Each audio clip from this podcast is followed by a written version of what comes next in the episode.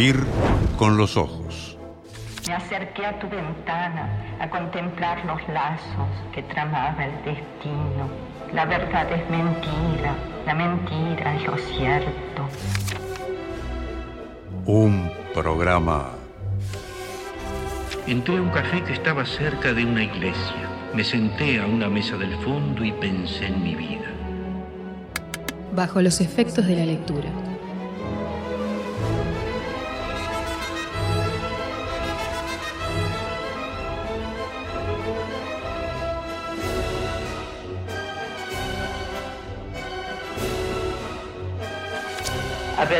Hablar, caminar libre, no entrar o sí en iglesias, leer, oír la música querida.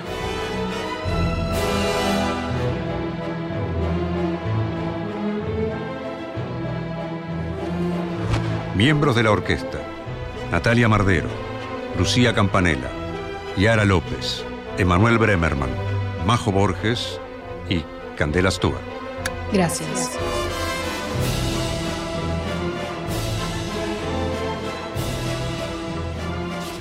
Do we write better? Do we read better? And we read and wrote 400 years ago. Artistas invitadas, Las Karamazov. Somos, somos este encuentro desde tiempos y espacios distintos, una anulación de esos tiempos y esos espacios, y, y eso es siempre la, la palabra y la, y la poesía. En el atril del director, Fernando Medina.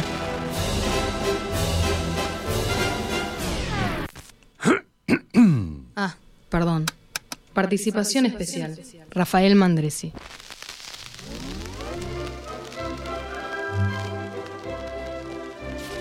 A veces en las tardes una cara nos mira desde el fondo de un espejo.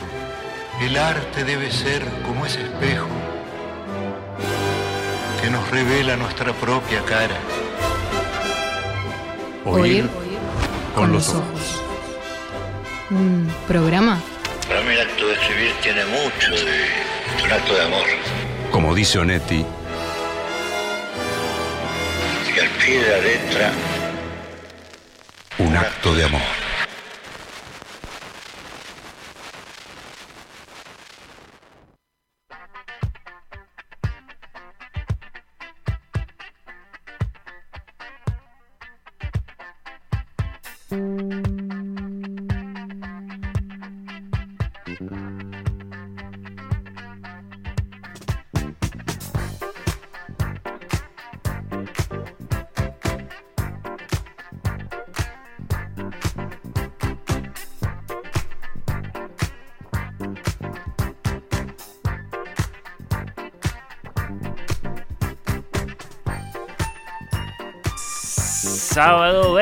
De agosto de 2022, esto es Oír con los Ojos. ¿Cómo andan? Bienvenidos. ¿Cómo andás? Bienvenida, Natalia Nati Nachu Mardero. Muy buenos días. ¿Qué tal? ¿Cómo andamos? Muy bien. Eh, hoy no cortamos la calle con la foto porque estás acá.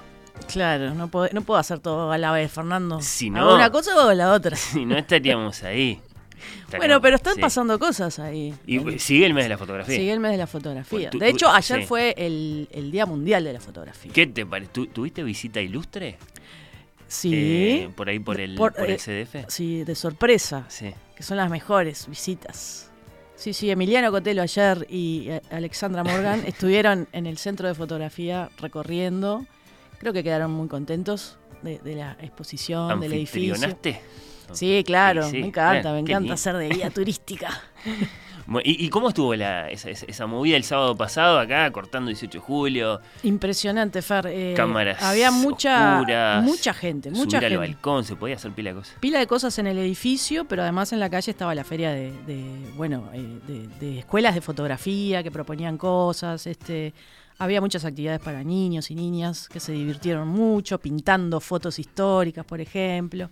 Este, de todo un poco, estuvo muy lindo, pasó mucha gente por allí, pero siguen los festejos, así que eh, los sábados de agosto en el centro de fotografía. De mañana pueden visitarlo y bueno, Me recorrer el archivo liberado. Claro, a mí me gusta eso de, la, de las cámaras oscuras, de- el, el- el principio fundamental de la fotografía. es muy mágico. No, no, no te puedes ir de este mundo sin entender exactamente cómo es que se saca una foto y, y esa Exacto. experiencia es tremendamente reveladora, me parece. Bueno, acá estamos en el cierre de esta fría semana de agosto, la semana en que supimos que Salman Rushdie se recupera bien de las puñaladas que le fajó uno de sus lectores. No, no, no, no pro seguí, claro, no seguí como, como Sí. su estado. Sabía que, que, bueno, había estado de- muy delicado los primer- Sí, las primeras sí. horas, le pero ahora el respirador, empezó a hablar. No, no son las noticias que solemos manejar en este programa sobre libros, no, la verdad que ¿no? no. Eh, ¿A qué escritor intentaron asesinar, básicamente? Sí, sí, sí. Eh, por lo que dice uno de sus libros, bueno, yo qué sé, la semana de las camisetas de Uruguay para los niños Pisa, también. Eh, una semana rara en materia narrativa, ¿no? Fuera, fuera, fuera de lo común. Después, bueno, la semana del pasaporte sí. sobresalientemente del pasaporte bien otorgado, mal otorgado, qué sé yo. Por si nos inspiramos, digo, Mm. con estos titulares, con estas noticias. Acá estamos en este 20 de agosto, en la previa de un nuevo feriado, el próximo jueves. ¿Viene, viene bien ese, ese día libre, ese jueves libre? Viene precioso. ¿Sí? Sí, sí. ¿Se jamón y que sea el viernes 26? No, No. no, en no, en no. mi caso, dice Mardera. En mi caso no, pero bueno, siempre viene bien un respirito ahí a mitad de semana. Así que nada. Sí, es tentador igual, jueves. Extender Si la fuera cuestión. miércoles ni lo pensaba, pero jueves, justo jueves. Y Del- bueno. sí. No, no. Lo que pasa es que también no me, no me avivé antes. Ah, es la, también es la- ese es la el- verdad. Está es bien, la está bien. verdad. Bueno, hablando de, hablando de días especiales, Sí. Eh, les voy a contar una noticia con la que estoy muy entusiasmado. ¿Viste, ¿La viste a Mirta? ¿La viste a, a- Promocionando. a, la chiqui jugando a ser Sí. reina en el adelanto de la Casa del Fue- Dragón? Eso fue muy genial. Para HBO. Eh, Qué grande. Antes no podía decir nada, pero ahora sí, dice, jugando. es muy bueno, muy, muy genia. Den- denle denle Sí, el sí, Cervantes sí. A, a Mirta Legrand. Bueno, no. Eh, digo por, porque arranca así, ¿no? Les voy a contar una noticia con la que estoy muy entusiasmado. Eh, hablando de días especiales, de acá a fin de año, Nachu, vamos Sí, a a, salir de estudios para hacer este programa por lo menos tres veces. ¿Qué te parece? Tres veces, en general salimos una. Sí, es cierto. Y ni qué decir 20, 21, ¿Este que fueron año años ya muy se hizo alguna, particulares. alguna salida? No. No. este año no. No, no, no, no, no. Y, y veníamos de años eh, complicados en Sí, ese claro. sentido. Así que tres y tres muy lindos lugares. Ya vamos a compartir los detalles eh, con nuestra audiencia porque obviamente nos interesa esto en tanto que, que- en tanto que ex- excusa para juntarnos. Que se arrimen. Claro, con nuestros oyentes para conocerlo. ¿Vos quién sos? Mm. Porque pasa eso. Eh, de, de pronto escriben y, no sabemos quiénes son. Y, lo- y los leemos toda la semana y no sabemos quiénes son. Bueno, eh, y a propósito de nuestros oyentes, en el, en el arranque muy brevemente, ¿no? Porque después, bueno, eh, se viene la columna de Natalia Mardero hoy con viaje a un gran destino, hoy con hojas rojas de arce, hoy con enciclopedia, hoy con todas las artes. Palos de hockey sobre hielo. Claro. ¿Qué, qué, qué, qué, qué más? ¿Querés tirar una palabra No. que lo adelante? Eh, Eh, palo de hockey está muy nieve, bien. nieve, Nieve, nieve. palo de hockey, las hojas rojas de arce, creo que ya está. Ya alcanzó. Eh, después vas a tener, va- vamos, vamos a tener que explicar por qué. ¿Por qué este viaje? Sí. Eh, creo no que es un- es un, no acto tengo de muy justicia, claro ¿no? por qué, pero bueno, después conversando Sí, nos vamos a, a- a develar. Pero Yo, yo siento que hay un acto de justicia, bien. de justicia cultural. Sí, un poco sí. Un poco sí, ¿no? Bueno, está. Eso, eh, ahora nomás. Después de la pausa, se viene una entrevista más adelante que espero con mucha ilusión, te lo quiero decir. Natalia Mardero se lo quiero decir a nuestros oyentes. Hoy nos visita el periodista y escritor Diego Sass, que acaba de publicar su tercer libro. Y es un libro que acaso lo, lo representa muy bien al querido, Querido Sapo. Sapo. Sí, exacto. Investigación. Coberturas periodísticas de hechos del pasado reciente, investigación hablando así pacientemente con, con los protagonistas. Yo lo, lo veo a Sapo con las manos en los bolsillos, yendo a los barrios, sí, tranquilo, sí. habla- escuchando, escuchando mucho, ¿no? Mm. Lo, lo, lo veo.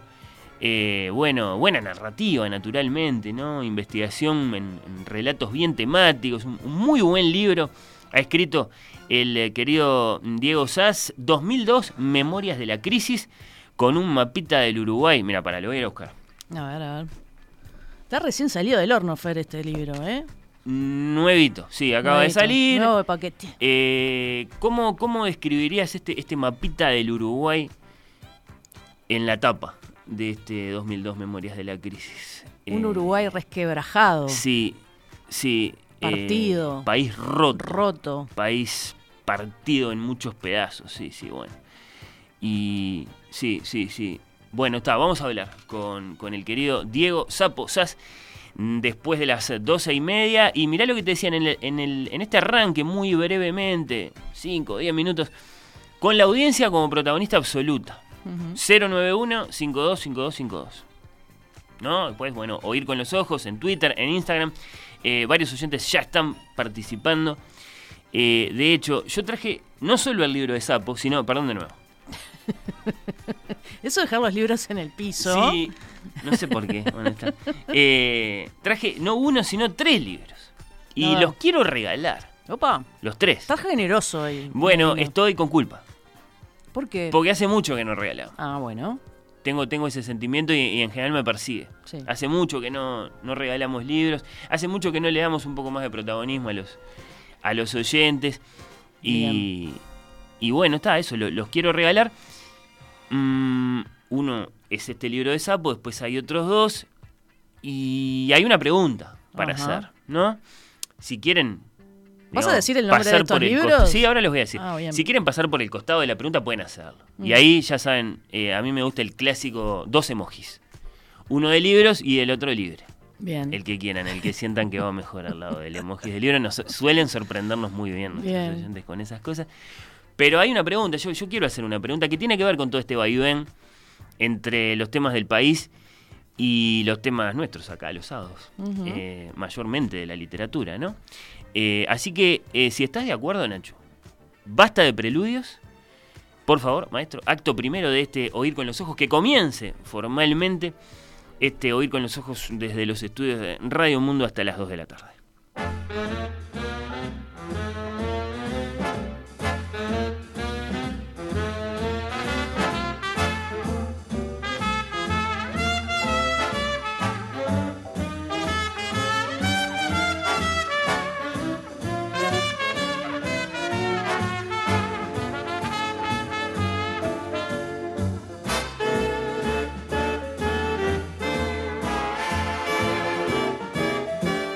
Traje tres libros, las dos novedades que estuve leyendo todos estos días y un tercer libro. Ujú. Ese libro, seguro que te pasa esto a vos.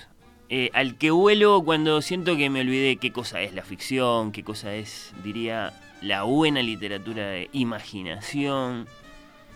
No peligra el cuento de imaginación por mucho que lo desdeñen, dice Bioy Casares en el mismísimo prólogo de este libro infinito, feliz, y que quiero volver a regalar. Lo hemos regalado varias veces. Quienes reclaman una literatura más grave que traiga respuestas a nuestras perplejidades modernas. Bueno, eh, tres libros. Sí. Este es un clásico de oír con los ojos, sí, ya estoy viendo. Sí, vas viendo un poco Sí, sí, lo estoy leyendo al el revés. repertorio. pero Sí, creo que sí. ya, ya entendí por dónde viene. Y mi pregunta, que en su vaivén creo que tiene sí mucho que ver con la esencia misma de este programa, ¿viste? Yo qué sé, en la semana de 7 a 12, acá en Radio Mundo, Emiliano fue al hueso, ¿no? Trajo al ministro del Interior, Sí. trajo al ministro de Trabajo, ¿no? Eh, Eso, los temas del país. Luego acá estamos nosotros los sábados y a las 11, no a las 7. Me parece que eso también es como eh, a tener en cuenta, ¿no? Por lo que significa, por cómo nos representa, bueno, no sé, no sé cómo, no sé cómo lo sentís vos, descansando, mirando en otras direcciones, Sí.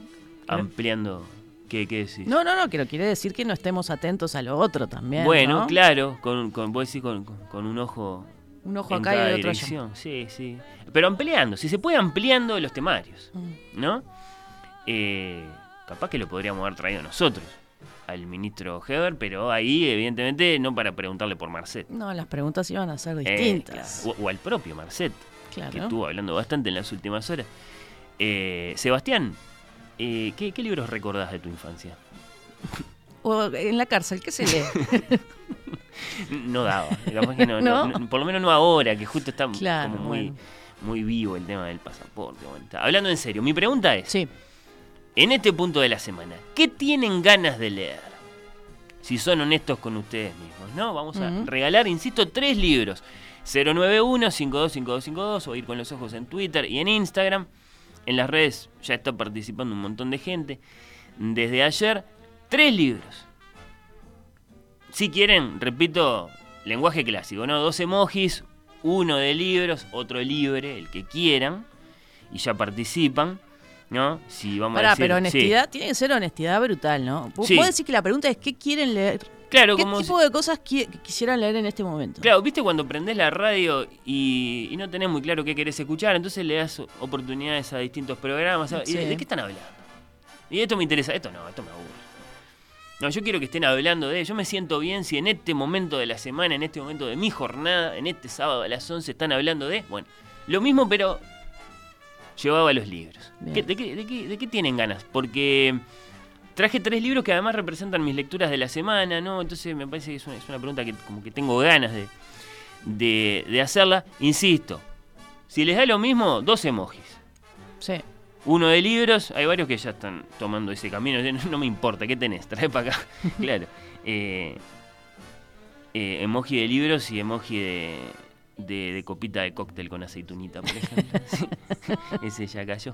Bueno, Ese eh, está muy bien. está bueno, muy pará, bien. ¿y el, y el tercer libro? Claro, ¿Qué no, sí, los tengo que mencionar, pero esto es si tienen ganas de discutir un poco, de elegir, ¿no? Bien. ¿Qué tenemos más ganas de leer en este momento? Porque, insisto, yo estuve leyendo con ganas los tres libros y los tres bien distintos. Dos novedades y ese que me acompaña siempre cuando vuelvo a la imaginación. Entonces, los temas del país, ¿no? Mm. 2002, Memorias de la Crisis. Este va firmado además por el mismísimo Diego Sass, su autor. Vamos a regalar ese. Eh, ya tenemos a varios pidiéndolo a través de las redes. Ahora sumamos a quienes, los, a quienes lo pidan a través del, del WhatsApp. Después, un buen ensayo literario. Mm. Un buen ensayo, eh, digamos, acerca de los temas de la literatura, de los libros, de la lectura. Esta es, te cuento, Nachu, la extraordinaria Siri Husbet reflexionando eso acerca de libros y lecturas en este hermoso volumen de Seix Barrel que se titula, mira, Mothers, Fathers and Others, Madres, Padres y otros y demás, apuntes sobre mi familia real y literaria. No, qué bueno. Pa, y yo no te puedo explicar lo gozoso que es este libro, lo inquietante que es este libro por página. Eh, Ella es increíble. ¿no? ella es una mujer brillante, escribe brillantemente bien. eh, y entonces te tira un paseo con mi madre, los estados de ánimo, eh, fantasmas mentores. Viaja mucho al pasado, entonces, bueno, se pone a hablar de Jane Austen y de las ¿no? y de autores que conocemos menos, leer en tiempos de pandemia, el futuro de la literatura. Historias sobre la traducción, un tema que le interesa mucho, Sí, tanto que noruega, que estadounidense, que escritora de todas las latitudes. Dejó caer la pluma, el enigma de la lectura. ¿no? Te dan ganas de abrir el libro en, en- Cualquier en todas las invitaciones de este índice y así lo hice varias de estas noches pasadas. Entonces, bueno, está eh, acá Seix Barral, Planeta, eh, se la juegan. Y el que quiera ir por ese lado, no por el lado de los temas del país, la historia reciente. La historia reciente es de algún modo la historia viva, ¿no? La historia que todavía eh, nos toca, entonces eh, evidentemente hay una sensibilidad muy, muy señalada ahí. Pero después están los temas capaz más nuestros de oír con los ojos, ¿no? Eh, los libros y las lecturas. O bueno, en el caso de este último, imaginación pura. Yo creo que ya saben un poquito por dónde viene. Siem- siempre elegimos este libro, sí, cuando hablamos de imaginación pura. Eh, ¿Esto qué sería? Eh, libros y sapo. Acá es, es ambiguo este. este ¿quién es? Eh, Seba. Eh, emoji de libros y emoji de sapo. Es ambiguo tu mensaje, ¿no? No me queda claro si te da lo mismo o si me estás diciendo trae para acá 2002 Memorias de la Crisis eh, Yo firmado creo que por, sí, que viene más por, ese por su autor. Bueno, después tengo varios otros que, que, que son muy divertidos, ya los vamos a, leer. Bueno, imaginación pura, y no hay libro de imaginación pura más prescri- prescribible, vamos a decirlo así, para cualquier paciente lector, eh, de esos que, bueno, diciendo, ah, pero yo, llévame de nuevo al mundo de la imaginación, ¿no? Abrime, abrime la- la, a la poesía, el mundo, eh, que la infinitamente deleitable antología de la literatura fantástica de 1940, Borges, Bioy Casares, Silvina Ocampo, eligiendo los mejores cuentos de todos los tiempos y de todas las latitudes, algunos de un párrafo, otros de un numerito de páginas ahí, Sí. todo maravilloso, La pata de mono, Mm. este, en fin, un gran, gran, gran libro. ¿Viste? No es fácil elegir. No, no es fácil. La verdad, Eh, eh, bueno, Los temas periodísticos, los temas de la literatura o la imaginación pura. Basta de rodear todo esto. ¿No? ¿Qué dicen nuestros oyentes? Eh, por ahora, no, está, dividido, está dividido. Me gustaría leer o saber más.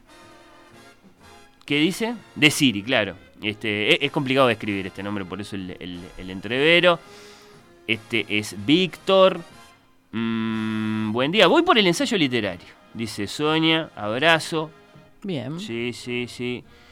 Eh, ¿Qué más? Me apunto para el libro de Diego Sass. Bueno, buena mañana. Me preocupa mucho la investigación, dice con toda seriedad. Eh, pido el libro de, de, de Sapo, lo quiero leer. Me parece, estaba bueno, hace un comentario ahí. Esta es María Luisa, que parece que está preocupada por cómo viene el nivel de nuestros libros eh, de investigación acá en, en el Uruguay. Mira. Así que ta, quiere leer el del sapo, que es acaso una, una interesantísima novedad en ese sentido. Voy por la imaginación pura, dice Inés, y bueno, después toda clase de, de, de libritos con emojis. Este es librito con las válvulas de un corazón, este es librito con la nievecita del frío, libro con bebé, este ser porque está- no soporta a su hijo y tiene que escaparse a alguna parte a leer si no me influye la autobiografía. Bueno, quiero el libro de Sapo. Bueno, los temas periodísticos no. Cualquiera de los otros dos. ¿Viste? Están todas las- que- todos los sentimientos sí, sí, representados. sí. Los temas periodísticos no. Hoy es sábado, como si hubiera dicho. Sí, sí. Doble emoji de libros, como diciendo, no hace falta decir otra cosa. Me gusta el libro de imaginación pura. Grita Lena desde la audiencia con emoji de libro y con emoji de cerebro. Bueno, interesante. Eh, no es fácil, ¿eh? No, no No es fácil. fácil. ¿Y qué prefieren nuestros oyentes? Bueno, regalamos los tres, pero yo quiero ver qué partido de lector es más fuerte en este, en este momento, así que nos vamos a tomar unos, unos minutos para recibir sus mensajes. Insisto, Sí. historia reciente uruguaya, periodismo, crónica, los temas nuestros, los que nos tocan, la economía, la sociedad, ¿no? 2002, Memorias de la Crisis, firmado por Diego Sass. Eh, ensayo, la reflexión acerca del lugar de los libros y la, y la, y la cultura en nuestras, en nuestras vidas, ahí con, con Siri Husbet, que es una grandísima pensadora de los temas de, de la literatura. Eh, antes, hace cuánto, no sé, como eh, capaz que 10 años o más, era la esposa de Paul Auster. Ya está prohibido decir eso. ¿no? Eh, Ya- pero ya no solo eso, no solo queda mal, sino que ahora básicamente perdió sentido, porque Paul Auster es un señor retirado. Paul Auster es el, el esposo de Siri. El ahora. esposo de Siri, claro. ¿Quién era este señor el que escribió la trilogía de Nueva York y, Claro. y cigarros hace no sé cuánto tiempo? Y que viene en un plan, sí, de eso, de jubilación. El último Mm. libro es un- de una autocomplacencia brutal. Le, le dedicó mil páginas a uno de sus autores favoritos, Sí. del, que no se acuerda nadie, Stephen Crane. Igual es un gran libro. Yo lo estuve leyendo. Es un Mm. gran, gran libro. Pero claro, Siri en cambio está brillando. Está muy activa, está, está trabajando mucho y claro, es una mujer que, de, más allá de que sus obras narrativas, eh, co- como cuentista, como novelista, es, es espectacular, eh, es una mujer que, eh, que piensa mucho sobre la literatura, que el mundo actual y está generando reflexiones también al respecto todo el tiempo, es muy aguda, muy brillante como dijiste vos, así que está buenísimo también que los oyentes tengan la oportunidad de llevarse su, su libro. Eh, sí, eh, no se entiende cómo todavía no, no, no, no, no terminó de consagrarse esta, esta escritora que está, sí, sí, eso, descollando todo el mundo, festivales, ediciones en todos los idiomas, leen su ficción, leen sus, leen sus ensayos. Bueno, este se llama Madres, Padres y demás apuntes sobre mi familia real y literaria de Siri Husbet. Eh, ahora que lo pienso, los tres libros son libros de textos breves, reunidos, conectados entre Sí. sí, ¿no? Porque así son las memorias de, de Sapo sobre el 2002, así son estos ensayos de, de Siri Hubbard, así es la antología de la literatura fantástica, que es una antología de cuentos. Quiero el de Sapo, 20 años no es nada. Vi, llamaste a Walter y ando con sed de leer sobre la crisis. Dicen desde la audiencia alguien que fue al teatro. Claro, 20 años y, y- y entonces motivación para, para, para varias formas de volver al 2002. Gracias a todos los que se están comunicando. Interesante eso también porque debe haber mucha gente que, que no quiere saber de nada del, del 2002, ¿no? Sí, Tipo, pero no lo podemos evitar. Y no. Pero esa cosa como, bueno, este, capaz que hay gente que dice, no, quiero eh, ficción y, una ant- antología fantástica porque no quiero ni pensar todo lo que pasé en esa Sacame de época. acá. Sacame de acá, no quiero, Sí. no quiero nada. Y sin embargo hay mucha gente que sí quiere este, leer el libro de Sapo, ¿no? Sí, y, sí. y revisitar y, bueno, este... Porque cuando algo te queda ahí mal, mal acomodado, mm, eh, un, un libro puede ser una forma de, de ordenar la casa, la memoria, los sentimientos, sin duda. Eh, esa, esa forma de, de, de, bueno, de- de curarse uno a sí mismo a través de- del relato, de la narrativa, de un libro bien hecho. Bueno, estoy leyendo El infinito en un junco de Irene Vallejo, quiero seguir por el lado del ensayo. Gritan desde acá con emoji de libro y de pelota de básquetbol. Este es medio enigmático. Eh, aclárelo. Eh, ¿Quién es? Kenia. Eh, capaz que es, es- es un, es como un este como un pequeño soborno espiritual para mí. Porque a, a- a mí me gusta juntar esas dos cosas. sí, puede ser. Eh, libro y pelota de básquet. Supongo que sí. Quiero el de Siri, con varios eh, signos de exclamación, grita Nélida. Bueno, yo qué sé. Hoy quiero eh, esos libros y los quiero a ustedes todos los días. Dice. No. Sí. No, no, no, no lo intente. ¿Quién es? Merce, esto, esto va a ser esto va a ser transparente y, y democrático. Eh, o, o no, bueno, capaz que sí, capaz que no, nos gana por el lado de, de la salamería. Quiero leer el de literatura fantástica, dice Charles. Quiero el de Siri. Qué, qué dividido Mirá. que está, ¿eh? Muy parejo. Esta es Adriana.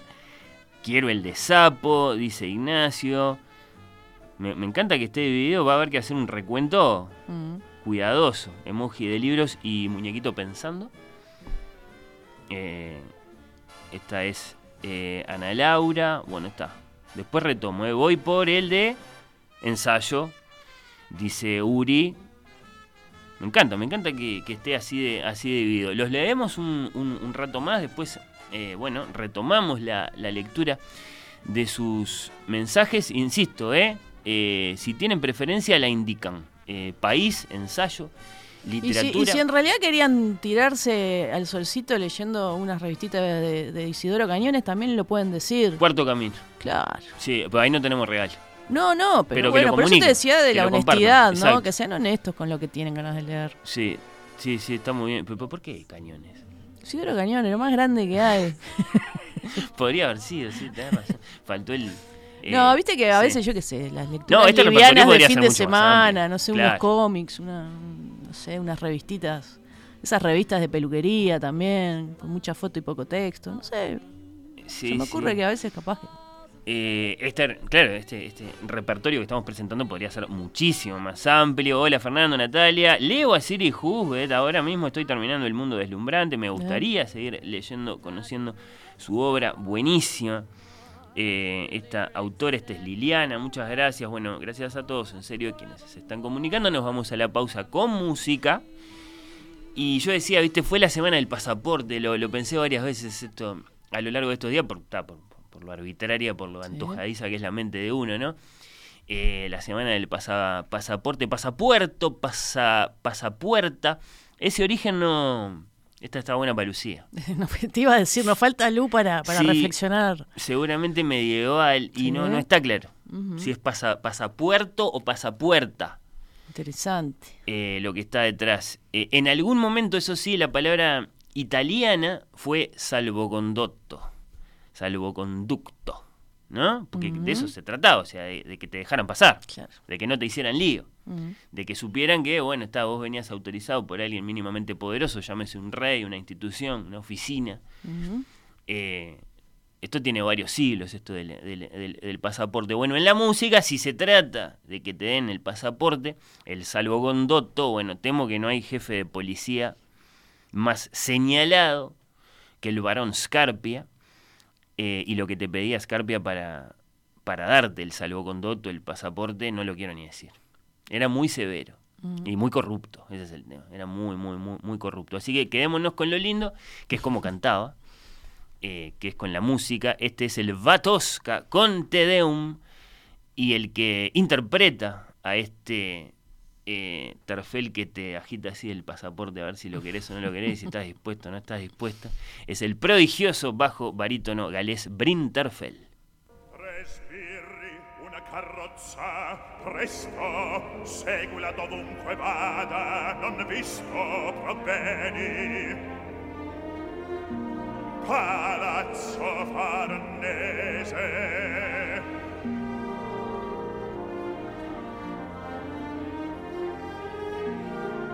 nuova Tosca nel tuo cuore s'annida scarpia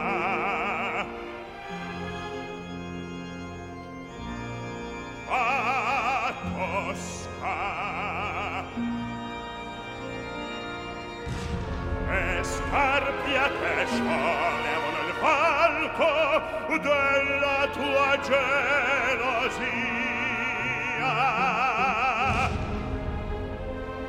Quanta promessa nel tuo pronto sospetto,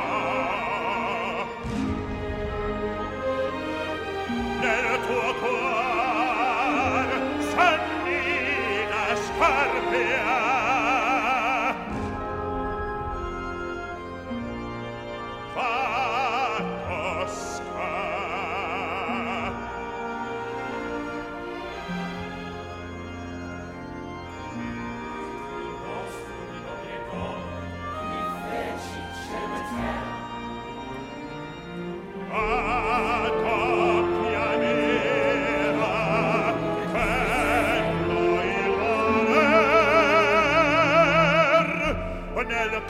del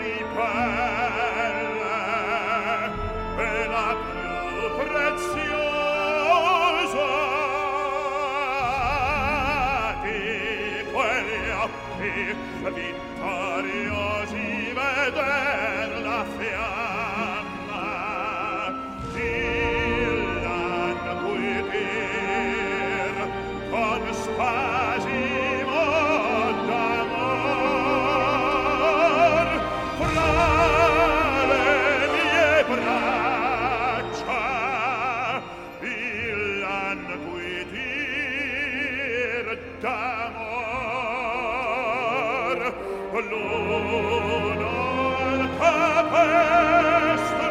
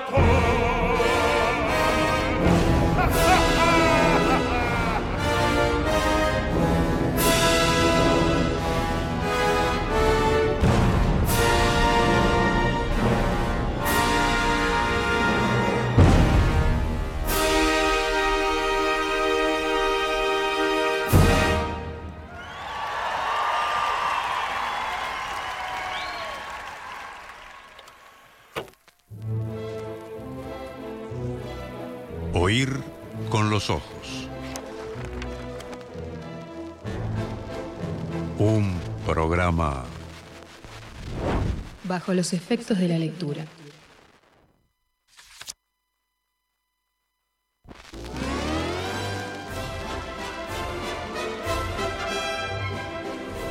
Oír con los ojos.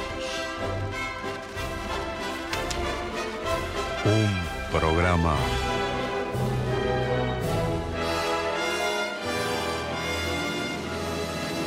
Bajo los efectos de la lectura.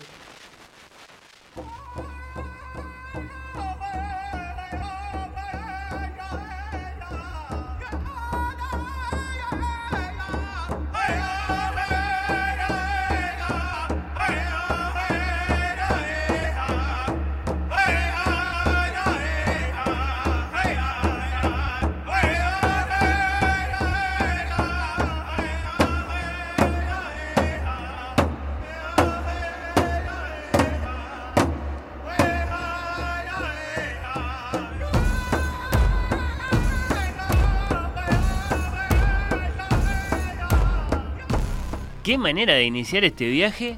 Natalia Mardero, ¿a dónde nos vamos? ¿Te ¿En despisté con qué estos sonidos? ¿Nos querés poner? Bueno, me dejas muchas preguntas. Igual Mm. yo sé por dónde viene esto. Eh, nos preguntábamos hace un instante qué lo justifica esto. De alguna forma a mí me Mm. sale, me sale decir, lo siento así, un, un acto de justicia. Un poco, sí. Porque es muy común la frase. Mm, ¿Lo, lo puedo decir ya? Sí, claro. Eh, ah, no sabía que era canadiense. Pasa ¿Te gustó demasiado. eso? ¿Te Sí. gustó esa frase? Sí, sí. Pasa mucho, pasa mucho. Porque es un caso particularmente grande y problemático de la confusión entre uruguayos y paraguayos, capaz. Sí. ¿no? Esto de, de- Bueno, está. Entonces Sí, todo no- lo que viene de allá arriba es estadounidense. Bueno, no, señor.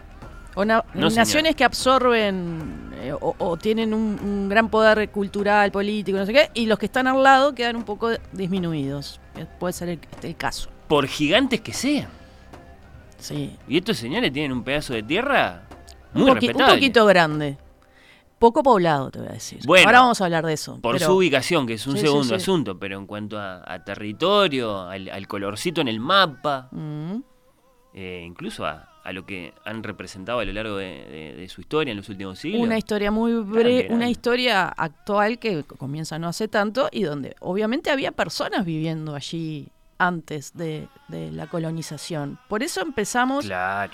poniendo música, Fer, sonidos a Canadá. Eh, me gustaba empezar por, bueno, estos sonidos este, originarios, que es música de la nación Lil Watt, que es una comunidad de la Columbia Británica, que siguen manteniendo este, sus tradiciones, sus, sus este, herencias culturales. Y bueno, este, me gustaba un poco eh, iniciar por ese lado. Después vamos a hablar un poquito también. Ha sido un tema muy candente. De hecho, este, Emiliano Cotelo estuvo no hace mucho hablando de, de todo lo que estuvo sucediendo en Canadá.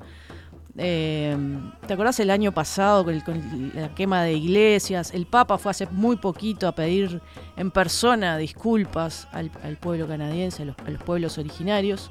Bueno, hay mucho para hablar de este enorme país, un poco un, Su un historia, su cultura, su presente y sobre es un todo. enigma a veces, Bueno, ¿no? claro, sobre todo eh, todo lo que les debemos, eh, lo sepamos o no, lo tengamos claro o no. Exacto. Y, y bueno, y, y ahora vamos a hablar un poquito también de cómo Estados Unidos eh, absorbe muchas cosas, está ahí en el medio, esa potencia que, que- que obviamente eh, despliega su, su influencia y su cultura a todo el mundo. Y bueno, Canadá siempre queda en un lugar eh, más en, en la sombra, pero además también su identidad se basa mucho en esa vecindad, ¿no?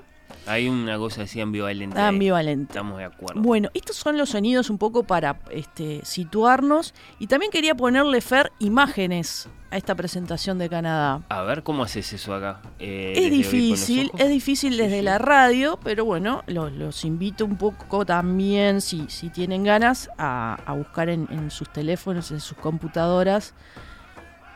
Eh, elegí dos pintores, dos pintores canadienses, una mujer y un hombre, Emily Carr. Emily Carr, que se escribe es el, el apellido C-A-R-R, eh, nacida en Canadá, pero cuando Canadá, como nación, como la conocemos, hacía poquitos años había nacido, en 1871. Y después tenemos a Clarence Gagnon, que nació 10 años después, en 1881. ¿Por qué los elegí? Porque ambos han captado la belleza del paisaje canadiense de distintas formas. Eh, Clarence Gagnon es un, es un, bueno, es un típico este, mm, eh, pintor canadiense, es muy querido, pero es conocido bueno, por sus pinturas de paisajes de, de la región, sobre todo de Charlevoix, en el, en el este de Quebec. Y nos perdemos en, en sus, en sus trabajos eh, que son bellísimos, eh, que ha retratado ese paisaje helado, inmenso, Tienen con esas todo, casitas perdidas. Este, imaginen también en, a, mediados de- de- del siglo XIX lo que sería también eh, esa conquista de ese terreno, ese territorio tan vasto.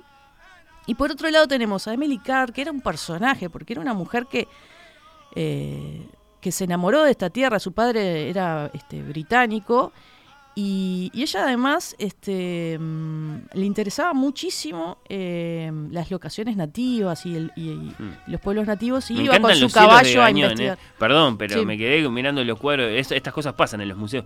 Me quedé me quedé con Gañón y me encantan los, los cielos. Pero estabas diciendo de Emily Carr. Emily Carr, que fue una de las primeras artistas en, en intentar captar ese espíritu de Canadá en un estilo moderno. Entonces es distinta su, su, este, su estilo, obviamente eh, tiene un estilo muy personal, después lo, lo pueden ir descubriendo. Tiene Acá como se pinceladas. las, las leyes de la realidad. digamos. Sí, sus pinceladas tienen.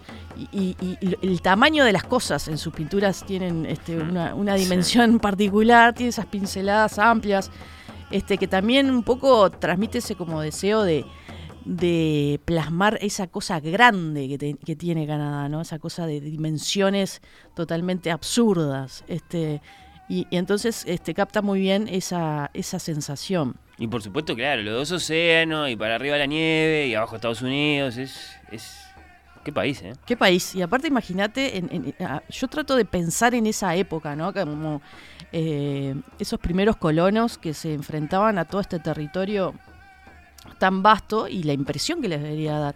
Hay un- unas este, memorias de Emily Carr que están bien interesantes y ella, eh, a mí me gustó que cómo ella habla de, cómo era para los ingleses esto de venirse a Canadá a, a vivir y dice en un, en un fragmento, mi padre había emigrado a América, regresado a Inglaterra para casarse y luego vuelto a Canadá para establecerse. Se paraba quieto, desgarrado por su lealtad a la madre patria y su deleite por la nueva. Veía que casi todas las personas en Victoria eran inglesas y sonreía porque intentaban ser más ingleses que los mismos ingleses, tan solo para probarse a sí mismos y al mundo qué tan leales estaban siendo con la madre patria.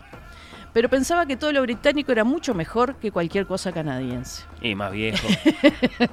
con prestigio No, bien ganado. Claro, esa cosa de que querían ser más ingleses que los ingleses, ¿no? En la nueva, en la nueva tierra. Sin embargo, Emily Carr se sentía plenamente canadiense, amaba esta tierra, y en enero de do- 1912 abrió un estudio en Vancouver. Pensemos que era una mujer pintora, ¿no? Con, eso, lo, que eso significaba. Y su primera exposición en, esta ciudad resul- resultó siendo un, total fracaso. De hecho, los miembros de la Fine Art Society se burlaron de, de su obra. Y ella obviamente quedó muy ofendida, pero eh, redobló la apuesta y, y declaró que, decía, más que nunca me sentía convencida de que la forma anterior de ver no era la adecuada para expresar esta enorme tierra nuestra, su profundidad, su altura, su ilimitada naturaleza, los silencios tan potentes que no podían romperse. Y hablando de la fotografía, como hablábamos hoy, dice, ni 10 millones de cámaras a través de sus cajas mecánicas podrían nunca mostrar la verdadera Canadá. Canadá debía sentirse, tenía que pasar por el tami- tamiz de mentes vivas para sentirla y amarla. Una mujer que eh, vivió ese- para pero- retratar... eh, sí, se metió con la fotografía. ahí, igual, se eh. metió con la-. Bueno, pero está bien, está bien lo que dice porque dice, es una forma de expresar que, bueno, ni, ni, ni- ni sacando millones de fotos puedes captar esta belleza. Es ¿no? interesantísima esa discusión porque la cámara es objetiva. Claro. Pero ¿qué significa que sea objetiva?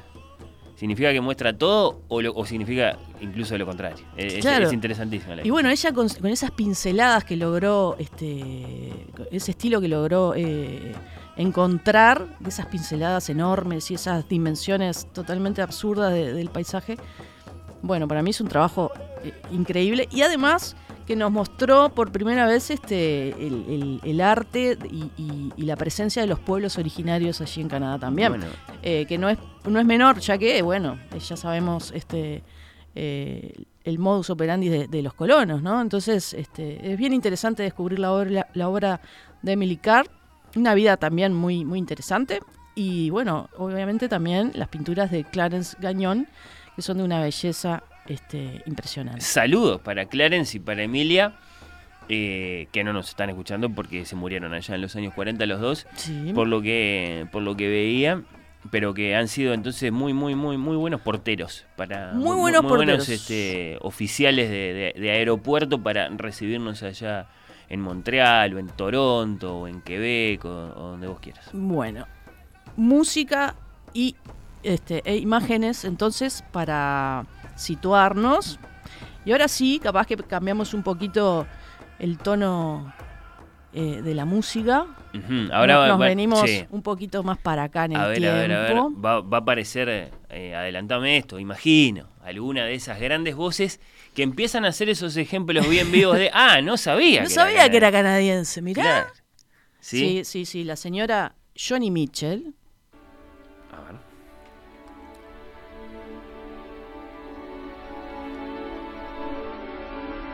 Rose and flows of angel hair and ice cream castles in the air and feather canyons everywhere. Looked at clouds that way. But now they only block the sun. They rain and they snow on everyone.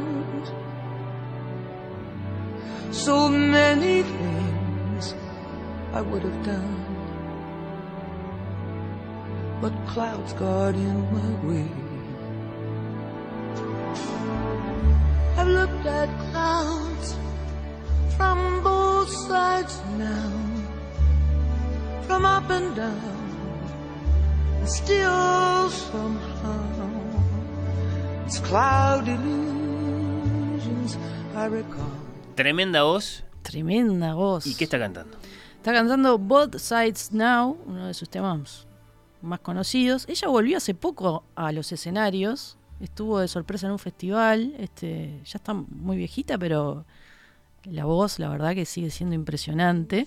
Y bueno, es el caso de lo que vos decías, ¿no? ¿Cuánta gente habrá pensado que era este, estadounidense? No, sin embargo, es canadiense. Johnny Mitchell. Johnny Mitchell, la gran Johnny Mitchell. Y hablando de Estados Unidos y Canadá. eh, The Both Sides. The Both Claro, Sides. sí. Bueno, los canadienses se eh, parece que se consideran, y, y creo que el mundo también los ve frecuentemente, como más tolerantes, más amables, más tranquilos que sus vecinos estadounidenses. Son los uruguayos de Norteamérica. Vos sabés que te iba a decir eso. Una parte importante de, de la identidad nacional canadiense justamente está construida alrededor de esa idea de que comparados con sus vecinos estadounidenses son como más buena gente. Eh, son un poco los uruguayos del norte, ¿por qué no? Dice, no, yo me voy a Montreal porque eh, acá es todo más tranquilo, la gente no está pasada de rosca. Claro. Caminás por, por la 18 de, de Quebec y, podés respirar. Claro, sí. claro, claro, claro. Y bueno, ¿qué pasa? Siempre sabemos, nos enteramos más de la historia eh, de Estados Unidos, este, la historia de injusticia racial, por ejemplo, que muchas veces se percibe como que en Canadá no es así. Eh, pero en realidad ha tenido también, ¿por qué no?, injusticias históricas y, y- y bueno, es lo que hablábamos, ¿no? Hace poco el Papa Francisco viajó para pedir disculpas en nombre de la Iglesia, este, ya que tiene una historia eh, con, con los pueblos originarios muy, muy, muy dura y muy sangrienta. Este, Canadá tiene una población, mira, Fer, 10 Sí. veces menor que Estados Unidos. 10 veces menor en un la- espacio la mucho más, mucho más extenso. Eh, ¿Cuántos somos en este momento? bueno, la población supera un poquito los 37 eh, millones de personas en una superficie de eh, 9 millones 970 mil kilómetros cuadrados. Para, Así que son 10 veces más que nosotros y 10 veces menos que Estados Unidos. mira, esta- esa cantidad representa una densidad de población de 3,72 habitantes por kilómetro cuadrado. Es poquísimo. Uruguay tiene 20 por kilómetro cuadrado y es una medida moderada. Entonces imagínate lo que es eh, 3,7. Es poquísimo. Y por eso también este, han desarrollado a lo largo de los años políticas para estimular eh, la inmigración. Tiene una monarquía parlamentaria Mm. Que está formada por 10 provincias y 3 territorios. Bueno, su capital, su capital es Ottawa. Y bueno, los monarcas británicos Claro, ya son- estaban gritando desde Ottawa, porque nosotros Claro. Montreal, Toronto, no sé qué. Exacto. A veces, ¿cómo está? Son esos casos. Brasilia, ¿viste? Nadie se acuerda. Exacto, exacto. Los monarcas británicos eh, son los soberanos de Canadá, por lo que tenemos que recordar que la reina Isabel II es la monarca y jefa de Estado de Canadá. En rigor.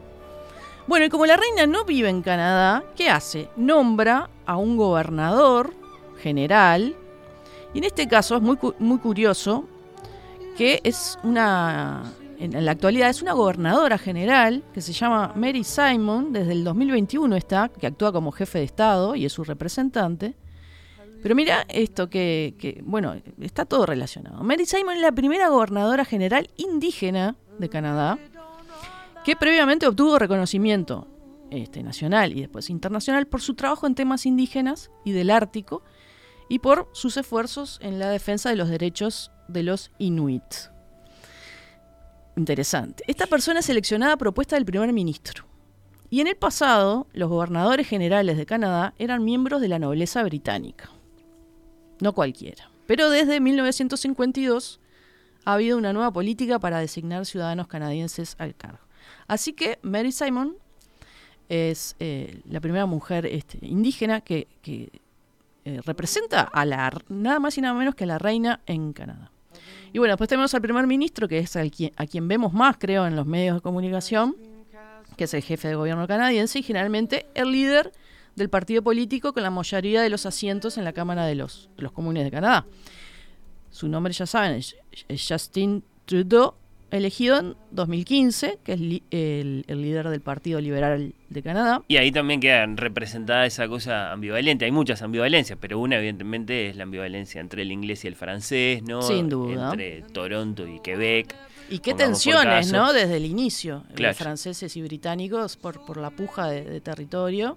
Y bueno, hasta el Por día de el hoy creo que hay un... Pero bueno, es, es también interesante como el francés y el inglés este, conviven, a veces un poquito...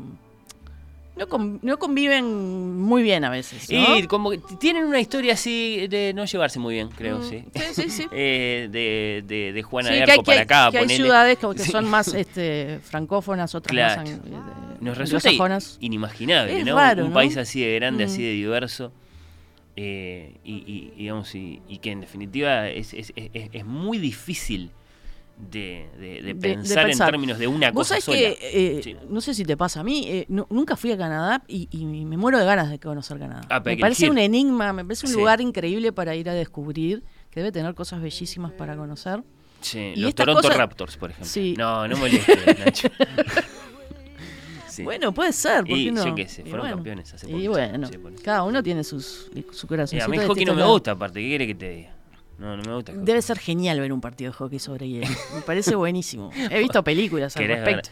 este, Bueno, eh, no. dien- dientes caídos, sangre sobre Me el- encanta, me encanta. El blanco hielo. Son muy, son muy este, adrenalínicos esos partidos. Bueno, Mucha claro. velocidad, este, el disco que ni lo ves, que le- le- está, buenísimo. Es como la tragedia para los griegos, me parece, el hockey. Van a hacer catarsis al, al hockey los, canadienses. Bueno, en 2021, como comentábamos, este, hubo esa quema de iglesias Uf, y el derribo de las estatuas de, de- de la reina Victoria e Isabel II. Bueno, por el escándalo del descubrimiento de muertes de niños indígenas en, en- en estos internados gestionados por la Iglesia Católica durante el siglo XX, básicamente. Eh, se, descubrieron estas fosas comunes y eh, el descubrimiento de, miles de, cuerpos de niños indígenas que eran enviados a estos internados gestionados justamente por la iglesia, eh, que trabajaban, eran instituciones que aplicaron este, estas políticas de, de- de asimilación forzosa ¿no? este, de los menores de, de origen indígena. Eh, fue realmente un escándalo. Página negra, si Página las hay negrísima. en esa historia. Sí. Se estima que unos 6.000 niños FAR murieron mientras asistían a estas escuelas, eh, que bueno, que con frecuencia eran eh, eh, edificación, alojados en edificaciones este, maltrechas, que no contaban con calefacción, con instalaciones sanitarias este, muy precarias.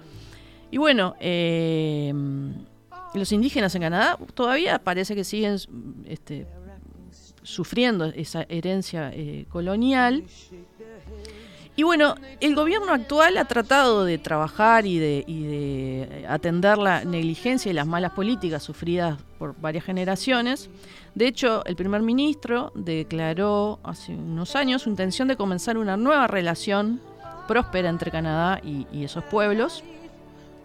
De hecho, prometió invertir más de 8 mil millones de dólares desde 2016 para mejorar las condiciones socioeconómicas de estos pueblos y sus comunidades y bueno, y lograr o empezar a, a- a- a transformar y, y lograr un cambio social Mirá en- cómo, en Canadá. cómo te fuiste al, al corazón de esta historia antes de empezar a hablar de, de- de libros y de Sí, música. Si bien ya pasaste por la pintura. Me parecía importante. Es, Sí, un, sí. es un es un dato de la historia de Canadá que a veces queda un poco oculta. Bueno, con esto de este caso realmente tuvo un, un- un impacto en, en- en los medios y se habló muchísimo. Y de hecho, no por no por, por casualidad el Papa Francisco fue, eh, si bien no viaja a ninguna parte del mundo porque su salud está muy frágil, fue hasta Canadá a reunirse con, con representantes de los pueblos originarios.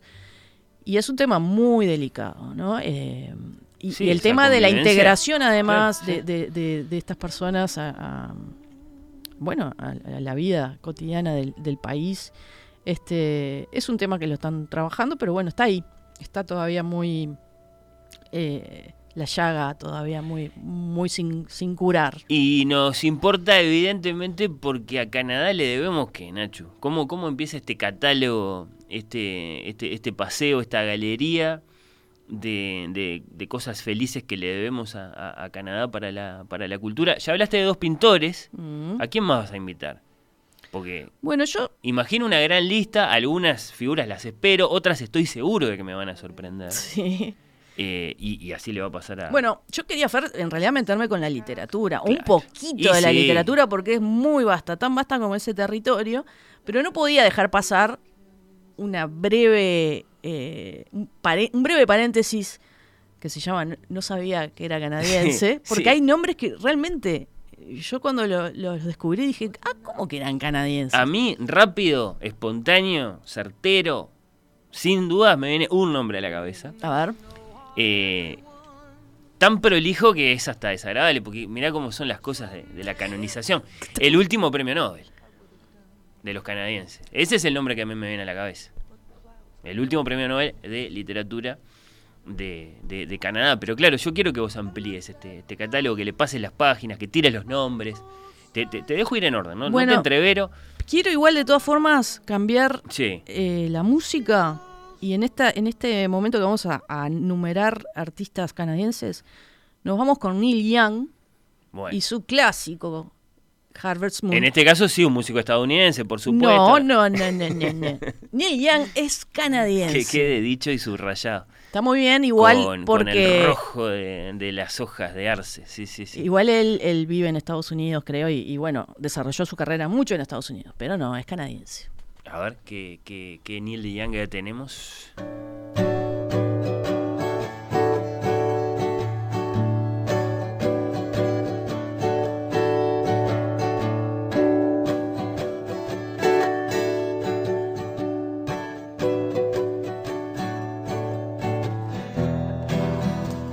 Come a little bit closer.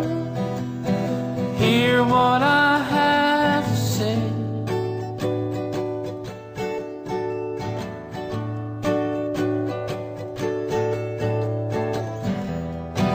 Just like children sleeping, we can dream this night away.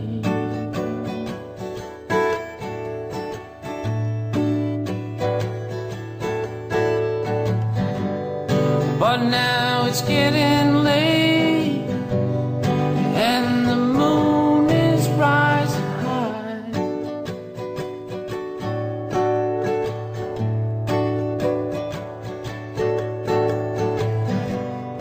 We know where the music's playing.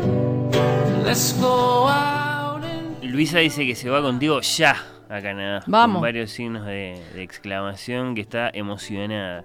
Podemos armar un- con todo una esto excursión. Siento este, una gran admiración por este país, parece. Bueno. No sabía que era canadiense. Este segmento en la columna de Canadá. A ver. Keanu Reeves. No, no inventes. ¿Sabías que creció en Toronto, en Ontario?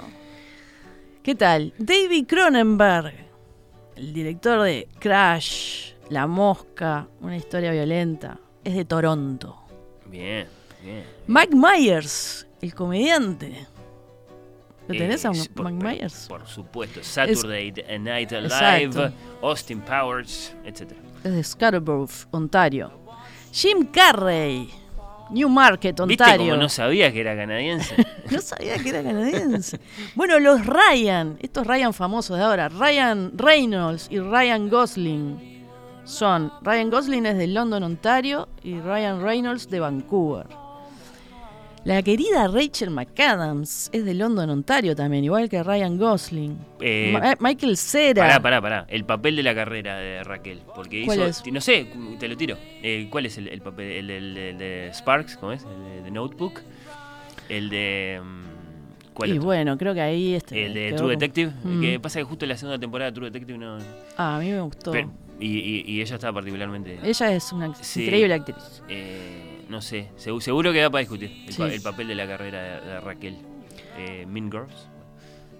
Sí, también, ¿por qué no? Michael Cera, actor también este, con tremenda pinta canadiense. James Cameron. ¿Vos sabías que era canadiense Claro. James Cameron? ¿Sabías? Eh, no. No, no sabías. Es de Ontario también. Eh, Bueno. Titanic. Titanic. Sandra Oh, Mirá, la querida Sandra Oh, de origen. de origen coreano, ¿no? Co- coreano, está, está bien. Es de Ottawa. De Ottawa, mira, eh, Grey's Anatomy. Grey's Anatomy. Eh, The Chair. The Chair, Qué que comentamos Chair, acá. Ahí está, Me está encanta, bárbara. me encanta. Bueno, mi adorado, queridísimo Michael J. Fox. Esto es, ma- esto es, es más Vox Populi, que la gente sabe que Mi- Michael J. Fox es, Es, de. uno de los Luis Suárez de Canadá. es- Sí, exacto, es de Edmonton, Alberta. Y es un poco. eh, ¿Cómo decirlo? Como el, el canadiense por antonomasia, ¿no? Esa cosa. eh, el chico saludable, buenote, lindo. eh, no sé, me parece que representa muchísimo este como el, el imaginario del muchachito este canadiense. Adorado por mí, además. Eh, que quede- no lo dijiste, Nacho, decilo. Si vos pensás que es obvio, ¿Qué cosa? eh, Michael J. Fox. Sí. Volver al futuro, Claro, por ¿qué favor. Sí, sí. Nos ponemos de pie. Eh, Xavier Dolan, ese cineasta jovencito que ha revolucionado el Mm. cine canadiense. Yo maté a mi madre, Los amores Ah, imaginarios. ah. Bueno, es de Montreal. Pero eso también ya sabíamos que era, que era canadiense. Donald Sutherland. Mirá. Y por, su- y, por- histórico. y, y- y Kiefer Suth- Sutherland Y su- también. Claro. Denis Villeneuve. ¿Qué te parece? Denis Villeneuve, eh, tremendo director de Arrival, Dune, Blade Runner, Uh, Arrival me 2049. encanta. Uf, a Me mí encanta. también, tremendo sí. director. Eh, eh, ¿Por qué no hablamos de esa película? ¿De cuál? De Arrival. Ah, n- Eh, no, no no, no, no ¿O hablamos. sí, hablamos? Eh, porque algo está el hablamos. tema de la lengua ahí de un modo absolutamente apasionante. Es increíble. Apasionante, me encanta. Después Sara Poli, que es otra directora que No mí la, me lengua, gusta no, mucho. no la lengua de la vinagreta, perdón. No, no, Eh, no. Los idiomas. Sí. Bueno, el tema de este, cómo comunicarse con, con extraterrestres, Por en el caso de que lleguen. El, el problema fundamental. Bueno, Sara Poli, que es una gran directora que a mí me gusta Mm. mucho, es de Toronto, este, sus películas Lejos de ella, por ejemplo, y tiene un documental alucinante, se llama Stories We Tell, que habla sobre su mamá.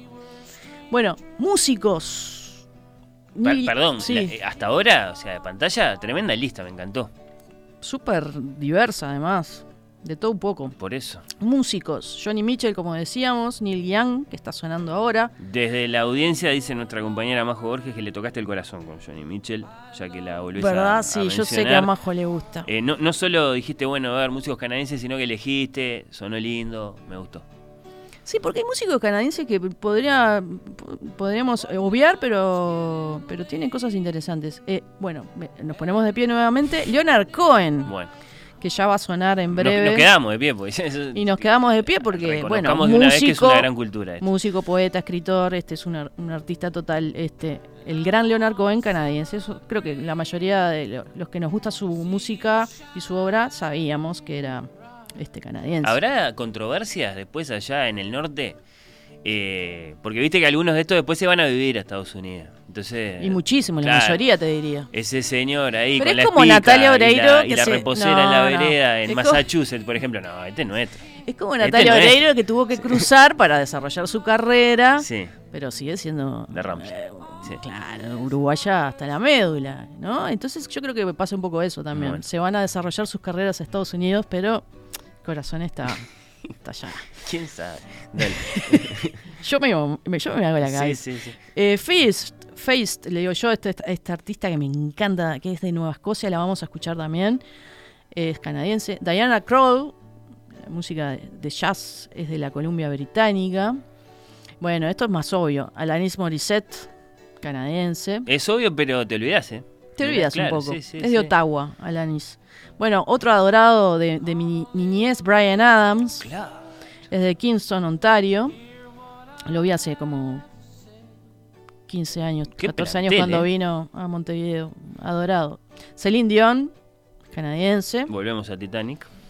Volvemos a Titanic. Y después otros artistas que están sonando muchísimo en los últimos años, que son Drake, rapero de Toronto, y The Weeknd, que es un músico que me gusta mu- muchísimo, también es de Toronto, Ontario. Así que allá en el fondo de la historia, clásicos de todas las épocas, artistas actuales, Uri dice, bueno, falta la tesis a propósito eh, que Gardel nació en Toronto y listo.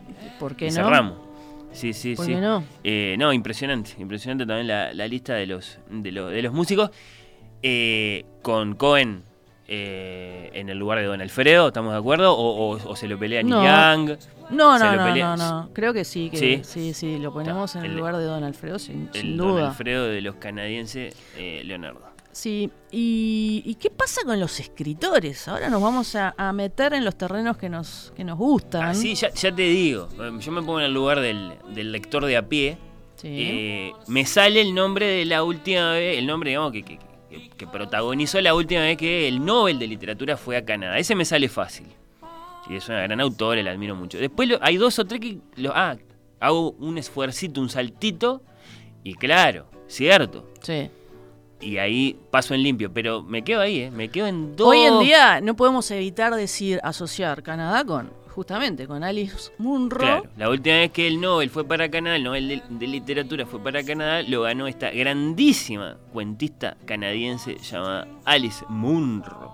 Sí, sí. Y después no nos podemos olvidar de otra inmensa que es Margaret Atwood. Que ojo, en el caso de Alicia, bueno, en el caso de Margarita también, pero en el caso de Alicia eh, es del 31, tiene más de 90 y sigue Sí, ahí. Sigue ahí. Sigue ahí y tiene mucha actividad y bueno, y en nuestro idioma ahora hace poquito conocimos el que en su momento fue su primer libro de, de relatos, que es el género que ella cultiva por excelencia, más allá que también es novelista, eh, que se titula Danza de las Sombras. No te puedo explicar los cuentos que hay en ese volumen. Eh, Alicia, una de las imprescindibles. Totalmente de la literatura imprescindibles. contemporánea. Y muy merecido reconocimiento internacional, lo mismo que Margaret Atwood. De los últimos, de, lo- de los noveles más felices de los últimos tiempos para, para ella, para, para el canon de la literatura y para los lectores. Y además que puso el cuento en un lugar muy especial. Claro, también por eso. Bueno, Para Escri- Margaret Atwood, claro. sí, Margaret sí. Ese es Atwood, el otro que, que te acordás. sí. eh, escritores en Canadá y escritoras hay muchísimos. Hay nombres clásicos como Robertson Davis, Mm. Mazo de la Roche, que acá no, después nos vamos a detener, Stephen Leacock, Marian Engel, Gabriel Roy, Mavis Gallant. En las últimas décadas, como decíamos, Munro, Atwood, Michael Ondach, Bien. Sí. el paciente inglés, autor de. El paciente inglés. ¿Ves? Ese es uno de los que. No sabía que era canadiense. De Me los pasó. que, claro. De los que. No, eso sí. Bueno, eh, Douglas Copeland. ondataje, le decimos. Ondataje. Si lo miramos de golpe de vista. Está mal, está, está mal, pero sí, ondataje, ahí salen sí. Fer, Douglas Copeland, uno de mis autores, de, de mis primeros creo autores canadienses, sin saberlo, eh, autor de Generación X. Es el libro emblemático. Hoy un poco olvidado. Hoy un poco olvidado, Sí, pero, pero a mí me, en su momento me, me- hit. fue, fue muy este, importante como lectora así adolescente. Rachel Kask, nuestra querida Rachel Kask. Raquel es canadiense. Raquelita es canadiense. Maestra absoluta, suprema de la autoficción, si no la inventora de la autoficción contemporánea, por lo menos. Eh, hemos hablado de ella acá en el programa. Sí, Vamos ella vive, vive hace mucho en Inglaterra, pero este, sí, es canadiense. Eh, Después otro autor que te quiero mencionar, así al pasar, porque ya volveremos, es Richard Wagamis, que es un escritor indígena.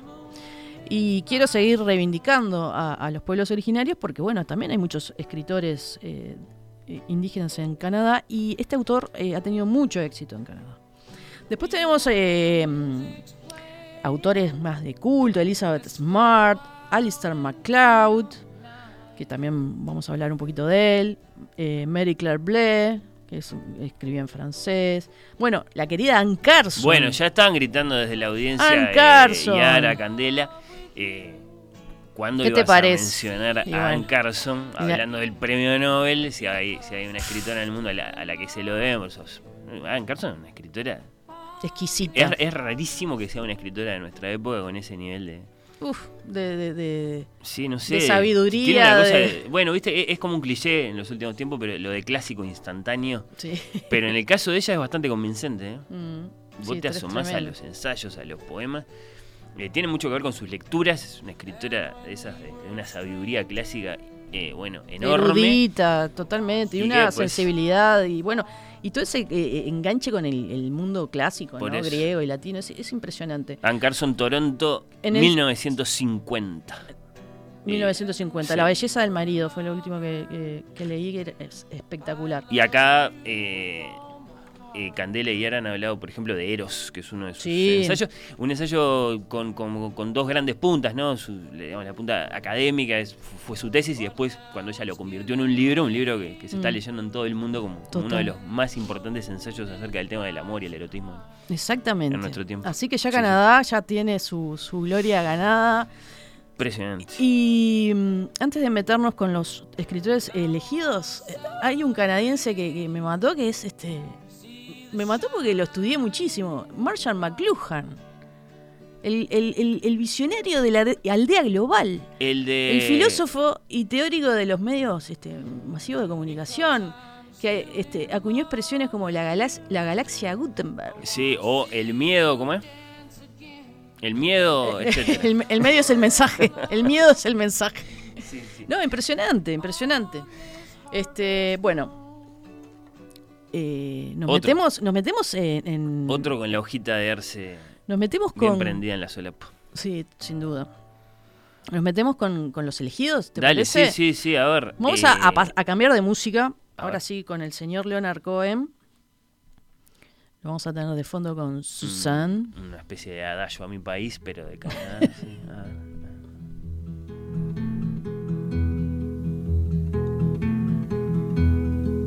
Suzanne takes you down to her place near the river. You can hear the boats go by. You can spend the night beside her. And you know that she's half crazy. But that's why you wanna be there. And she feeds you tea and oranges that come all the way from China. And just when you mean to tell her that you have no love to give her, then she gets you on her wavelength. And she lets the river answer that you've always been her lover. And you want to travel with her, and you want to travel blind, and you know that she will trust you, for you've touched her perfect body. Precioso, desde la audiencia te gritan varios nombres, elijo uno, porque ver, tampoco- ver. Seth Rogen, te tiran del mundo de, la- Ah, el, el actor de los este, actores sí, nuevos, es muy divino. exitosos, Actorazo. divertidos, sí, eh, pero va- varios otros nombres, eh, después, después capaz que, que compartimos los, los aportes de los oyentes a este, a este catálogo que, que en tanto que caótico termina siendo muy convincente de la grandeza de, de la cultura de, de este país, de Canadá, con don Alfredo Leonard Cohen en la, en la cima, claramente. que nos acompaña en este recorrido que vamos a hacer un poquito haciendo foco en, en cuatro nombres. Primero te quería contar, eh, Fer, que bueno, que antes de hablar de, de autores, que la literatura canadiense, sobre todo en lengua inglesa, porque están los franceses también, Claro, pero sí, no sí, tanto porque, bueno, ya, ya veremos eso. Este, su literatura se vio obligada siempre a adoptar como un papel secundario en, en, bueno, en el, en el mundo de la literatura anglosajona, como ya sabe- eh, sabemos y dijimos, respecto a sus vecinos. Que a su vez, sus vecinos también tuvieron una posición secu- secundaria inicialmente con respecto a la literatura este, europea dominante. Por cierto. Hasta que, bueno, llegaron los Herman Melville, los Mark Twain, los Henry James, lo- la- los Edith Wharton, etcétera. Y bueno, y la literatura canadiense este, tuvo que, que- que quedar un poquito a la sombra. Y bueno, también, obviamente, eh, sus inicios eh, son en, en inglés, pero también tiene muchas influencias francesas, Hmm. de Y la son- literatura francesa. Y son tímidos y remotos. Los grandes nombres de la literatura canadiense son más bien cercanos a nosotros. Está, está bien eso. Sí. sí. Y bueno, hay, hay muchos nombres para destacar. Estuve investigando bastante. eh, a veces no es fácil conseguir eh, sus obras en, español, pero elegí cuatro. Dos mujeres y dos hombres. Por un lado a Mazo de la Roche, que ya le había mencionado, a Mavis Galant, Alistair MacLeod y Richard Wagamis. Son los cuatro nombres que elegí, podría haber elegido muchísimos más. ¿Y qué vas a decir de cada uno? Son nombres, eh, digamos, de segunda fila, con todo respeto.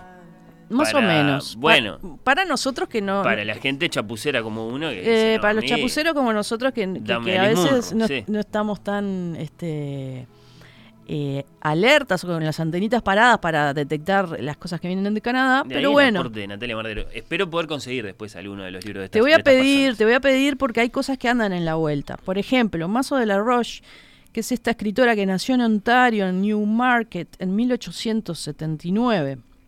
Es una de las escritoras más queridas en Canadá y más populares, gracias a una serie de, libros que se llaman Halna, que son 16 novelas escritas entre 1927 y 1960, que es una saga familiar, es un siglo en la vida de la familia Wattock, asentada en un campo de Ontario.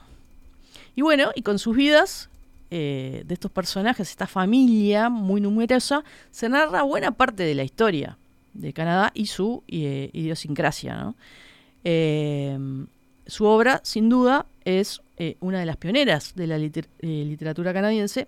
Y bueno, investigando me di cuenta que es muy querida en Canadá, es como un tesoro nacional. Y conseguí Halna, esta la primera novela de la serie. Tirá que- su nombre una vez más, por favor, Nacho. eh, de la escritora. Sí, claro. Ah, es que es un nombre rarísimo. Sí, Se llama eso. Mazo con Z de la Roche. De la Roche. Perfecto. Mazo de la Roche. Le- eh, mazo, mazo de América, le decía. Bueno. Eh, Halna eh, la editó Ciruela. Y yo la, la conseguí por, por el, eh, Mm. la versión este, en el Kindle. Y, y la verdad que me tuvo atrapadísima esta, esta, esta novela que es adictiva, llena de, de- de encuentros, desencuentros, este, pasiones, conflictos familiares. Y bueno, y se agrega ese elemento diferencial que es la ubicación en Canadá, ¿no? Este, ese paisaje es un protagonista absoluto, este, y uno puede sentir eh, que este que, que- que sí, que es un personaje más y que, y que bueno, que es inmenso, que, este, que es bellísimo. Veo en Ciruela, mazo de la Roche, mazo de la Roche, eh, la saga de los Witoke. White Oaks, los Sí, White Oaks. eh, Eh, veo, ¿eh? Y bueno, el y juego la- de la vida, me gusta. Eh, y vos sabés que fue eh, muy, muy conocida, en su, en- fue muy exitosa y sus novelas se vendieron muchísimo. Y ella, bueno, eh, después este, seguía escribiendo. eh, no los libros, no- las novelas no siguieron después un orden secuencial, sino que, bueno, contaban la historia de los, de los personajes de, de manera independiente. Entonces te encontrabas con, con saltos atrás o adelante a medida que iban este, apareciendo los libros. Así que lo que lo que sucede es que también las novelas este, que siguen a Halna eh, las puedes leer de cualquier en cualquier orden. Pero es este aparentemente es un- una de las escritoras más queridas eh, de, de Canadá. Fundacional, me gustó. Fundacional. Me gustó enterarme de, de- de- de qué nombre hay allá en los orígenes, porque creo que absolutamente desconocido para, para la mayor parte de los, de los lectores. Hay que decirlo despacito para que quede. Mazo de la Roche. Mazo, Mazo de la de la Roche. Y eh, dentro de todo se, se consigue en español. Este, no sé si estará en papel en, en Uruguay, si se podrá conseguir, pero Buscando un poquito. virtual se puede conseguir. Por lo que veo, buscando un poquito aparece. Porque es ciruela. Tampoco, ciruela. Claro, tampoco es que. Bueno, eh, Fer, Es una editorial de barrio. No, de- no, es tremenda. Ottawa, eh, sí. Preciosa editorial. Y, y nada, yo este, les aseguro que es un, un libro que en dos días lo terminan porque uno no puede parar de saber todos los, este, los entre- entretelones de esta familia canadiense. Después tenemos a una enorme escritora, pero una enorme escritora, una de las preferidas de No Alice. exageres. No, escuchá, ver, sí. una de las preferidas de Alice Munro y Margaret Atwood. Hmm. Siempre la están nombrando Le dan para en sus adelante. entrevistas. eh, para quedar bien. No, Sí. para quedar bien no. Ellas la leyeron en su juventud y es una influencia este, fundamental en Bueno, sus dale, trabajos. me convenciste, quiero saber. Ella es eh, Mavis Gallant, se escribe Mavis Gallant. Es una escritora de Montreal, Sí. Quebec, nació en 1922. Esta se murió hace poquito, 2014. Hace muy poco murió. Y murió en París, lugar que eligió para vivir desde muy joven. Mavi. Mavis Galant, le digo yo, Mavis Galant, no sé, claro, porque hay que pronunciarlo en francés en realidad, ¿no? Ah, claro. Pero yo hago todo, siempre eso de que lo- lo francés lo pronuncio como que fuera en inglés. Pero bueno, una de las preferidas de Munro Atwood. Y en español se encuentra bastante. Yo encontré sí, sí, sí. los cuentos, sus cuentos, porque era una gran cuentista, editados por Lumen, eh, que se llama Los Cuentos. Pero la pueden encontrar en Eterna Cadencia también, están los cuentos de Lynette Moore. Veo. Después en Impedimenta hay dos novelas, Agua Verde, Cielo Verde y Una Vida Aceptable también. Interesante. ¿no? Hay, hay cosas de ella en la vuelta. Les recomiendo muchísimo los cuentos, que es lo que yo estuve leyendo. No saben lo que es como cuentista. La verdadera Alice Munro, dicen las fajas de los libros. O dirían si Eso es, fuera eso es- socialmente eso es aceptable. un atrevimiento. Eh, Pero digamos ¿Te que... gustan los cuentos de Alice Munro? Andá a leer The Real Thing. Esta es No, no es Mavis así. Galant, Pero, pero sí que había... la gran cuentista Había una gran cuentista antes de, de Munro, sin duda. Eh, que nació- a mí me gusta mucho Munro, ¿eh? Así A mí que, también. Sí, sí, así que me, me- me atrae esto de, de la historia del cuento canadiense. Bueno, ella nació en Montreal, eh, como decía, falleció en París, donde vivió la mayor parte de su vida. Hablaba francés, pero escribía en inglés. Yo estuve viendo entrevistas en, YouTube de ella, es interesantísimo porque hay algunas que son en inglés, otras en francés. Eh, tuvo una infancia bastante complicada, eh, eh, pasó por 17 prácticamente colegios, así internada. Su padre era de origen inglés y falleció cuando ella era muy, muy pequeña y nadie se lo dijo, nadie le contó. Su papá había muerto, se años después. Su madre se volvió a casar y, bueno, no- la verdad que la, la dejó un poco eh, abandonada en esos colegios. Ella muy jovencita se va como cronista a Montreal, se casó a los 20, se divorció a los 25 y a los 28 abandonó el periodismo y decidió dedicarse completamente a la literatura. Entonces, en 1950 se va a España y luego eh, viaja a París, que bueno, se va a convertir en, en su casa. Allá se quedó. Allá se quedó, pero es interesante cómo ella como cuentista se va eh, abriendo camino. Eh, el cuento fue el centro de, de su, de su narrativa y a comienzos de los años 50 empezó a publicar este, sus relatos en The New Yorker. Eh, creo que junto con Munro son de las dos canadienses que más han publicado en The New Yorker. Mira. Y bueno, escribió la novela Green Water, Green Sky en el 59, que, es esa, que, que Impedimenta tiene editada como Agua Verde, Cielo Verde. Y mm, qué más, Eh, bueno, este, eh, sus historias se, se sitúan mucho con, con- con, este, personajes este, muy, muy extraviados. Habla mucho de Europa. Es raro, porque uno no encuentra mucho Canadá en sus relatos. Este, son personajes que por ahí están en, en- que vienen de un lado y están viviendo en, no sé, en España, en Italia. Eh, hay mucho ese mundo de entreguerras o previo a la, a la guerra, mucho humor, mucho ingenio. Este, la verdad que fue un descubrimiento divino. Este, esta escritora, Mavis Gallant. La cuentista canadiense original eh, y la única persona en el mundo que se debe llamar Mavis. ¿Verdad? Me, me gustó. Mavis Galant, entonces el segundo nombre de destaque para este, eh, bueno, repaso de literatura canadiense bueno, de todos los y lo tiempos. bueno es que se consigue, con no, un poco no, de, eh, de- sí, de- sí, de- Cadencia, Impedimenta, eh, Lumen por allá. Me gustó, me gustó. Te quedan dos nombres más. Me eh, quedan dos y, y voy a ser breve, pero Sí. Este, son impresionantes estos este, dos autores. Alistair MacLeod, eh, uno dice, "Pa, ¿quién es? Pero en realidad es otro, otro tesoro nacional en Canadá. Vendría a ser un poco por, por su impronta, yo qué sé, eh, el Hemingway canadiense. Mirá. Sí, sí, sí.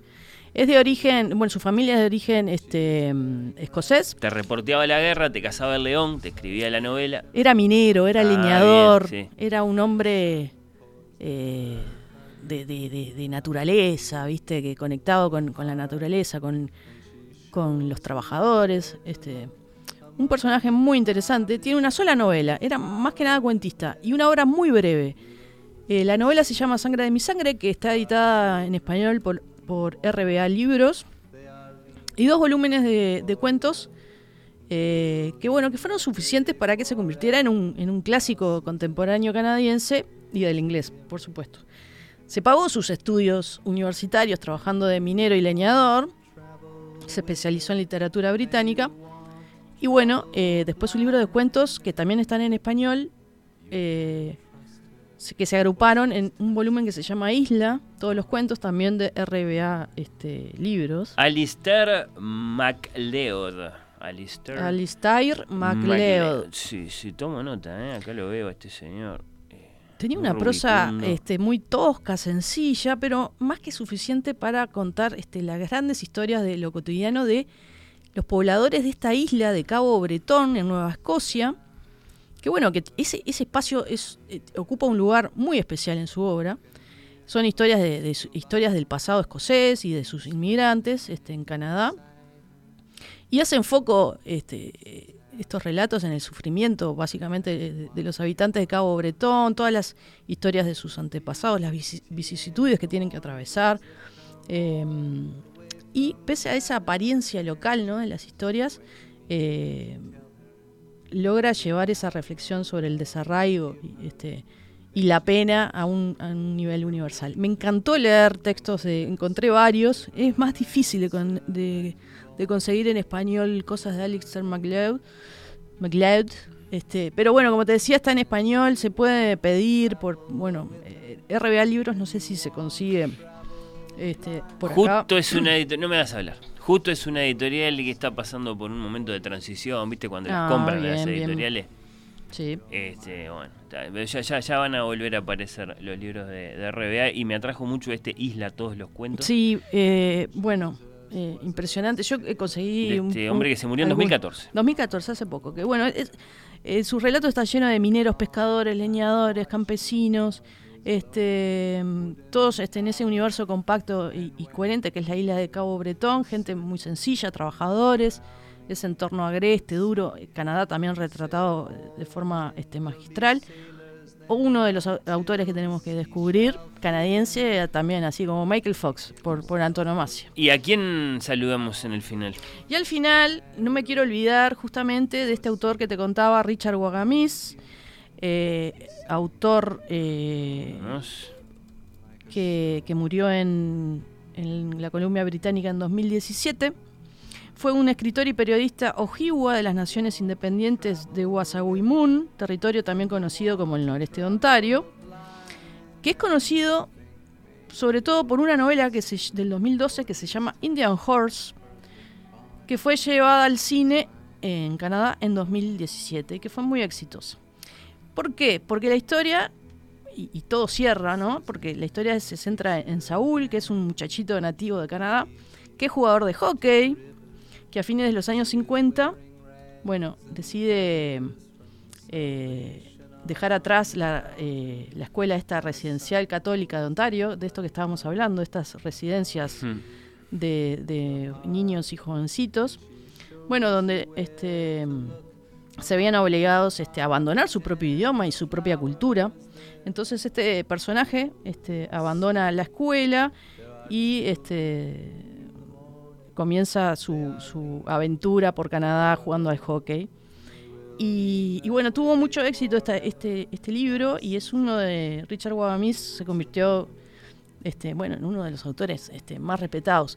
Eh, está se puede conseguir en inglés, obviamente, la novela a, través de, de- Amazon, no sé, suelan este, comprar los libros Guagamis digitales. con W, gua-. Sí, yo no lo encontré en español. eh, claro. Leí algunos más- fragmentos más en inglés. a nosotros. Sí. Eh, como para ir tomando nota de a poquito. eh, me gustó, ¿eh? Me gustó la, la, la noticia de este, de este autor. Que, ah, que no, ojalá no. que lo que lo que lo Ya falleció, falleció en Ya- sí, 2017, 2017. ya lo habías dicho vos. Eh, escritor, periodista, sí, sí, sí. Y, y, que bueno, ta, claro, lo, lo elegís también un poco para volver a lo del principio. Y, cerrar el, el- círculo que, conecta historia con actualidad. Me gustó. Exactamente, Fer. Y, y bueno, también tenía, pero no nos va a dar el tiempo, también tenía algunos fragmentos. A mí me gustó mucho buscar literatura canadiense que justamente reflejara cómo veían el territorio, ¿no? El- la naturaleza, eh, esa conexión con, con el entorno. Me interesaba mucho cómo, cómo lo podían plasmar, ¿no? Y Cómo la encontré cosas muy interesantes de, bueno, eh, de, de Alice Munro. eh, Sí, claro, De, bueno. Alistair MacLeod este, tiene una- un, un cuento que se llama El final del, del verano, que no habla de nieve, pero habla del calor en esa playa, en Nueva Escocia. Eh, y también eh, uno, de, uno de los fragmentos que me gustó muchísimo es de un poeta que se llama Al Purdy. Al Purdy se escribe, nació en 1918. Con esto cerramos, Nacho. Y si te parece, con esto cerramos. Eh, con esto cerramos. eh, y estando acá en Montevideo, haciendo este acto de justicia con la cultura canadiense, eh, ¿qué no vamos a ir a comer después de esto? Un chivito. No, un pancho. No, pará, pará. Eh, nos quedaba un, un tema. Face, Brandy Alexander. Y lo ponemos de fondo para, para leer este, este fragmento de un texto de Al Purdy, ¿te parece? Sí, me encantó, me encantó este, no sabía que era canadiense. Nacho, creo que eh, varios actos de justicia, eh, varias noticias y, y sobre todo estaba mucho para, para anotar y después salir a conocer. Quedó muchísimo en el tintero, pero bueno, ya haremos este el, volumen 2. El, de Canadá. ahora sí, eh, claro, como ya sé que es canadiense, ahora entiendo, conozco, recorro, salgo a recomendar. A ver, a ver, ¿qué dice el poeta? El poeta se refiere a un lugar que se llama Winnipeg. Se llama el texto Un día típico en Winnipeg. Y dice, la batería de mi coche está muerta porque dejé los faros encendidos en un estacionamiento. Miro alrededor y veo toda la maldita nieve que cayó al por mayor para mi desgracia. Y luego empiezo a caminar por la carretera helada en busca de un carro grúa. No sirve de nada hacer autostop. Hay mucho poco tráfico. Además, los habitantes de Winnipeg odian a los peatones, especialmente cuando hace 20 grados bajo cero. Tomo un atajo a través de un campo que me ahorrará quizás una milla. La nieve es poco profunda cerca de la carretera, pero más lejos la cosa se hace más profunda. Sin duda que debajo viven conejos calentándose con cocinas a leña y los gusanos deben usar parcas. Mis pies se hunden como un caballo artrítico hasta que estoy con la nieve hasta las nalgas, jadeando malamente, sabiendo que una dieta de comida chatarra y cerveza no me han preparado para estos esfuerzos atléticos.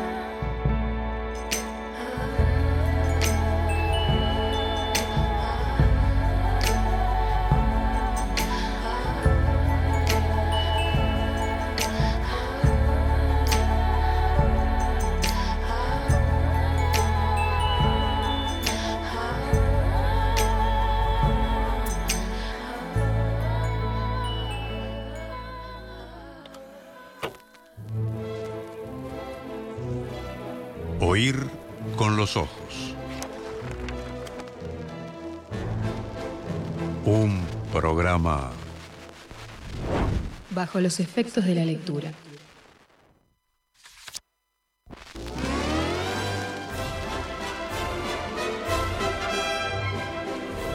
Oír con los ojos. Un programa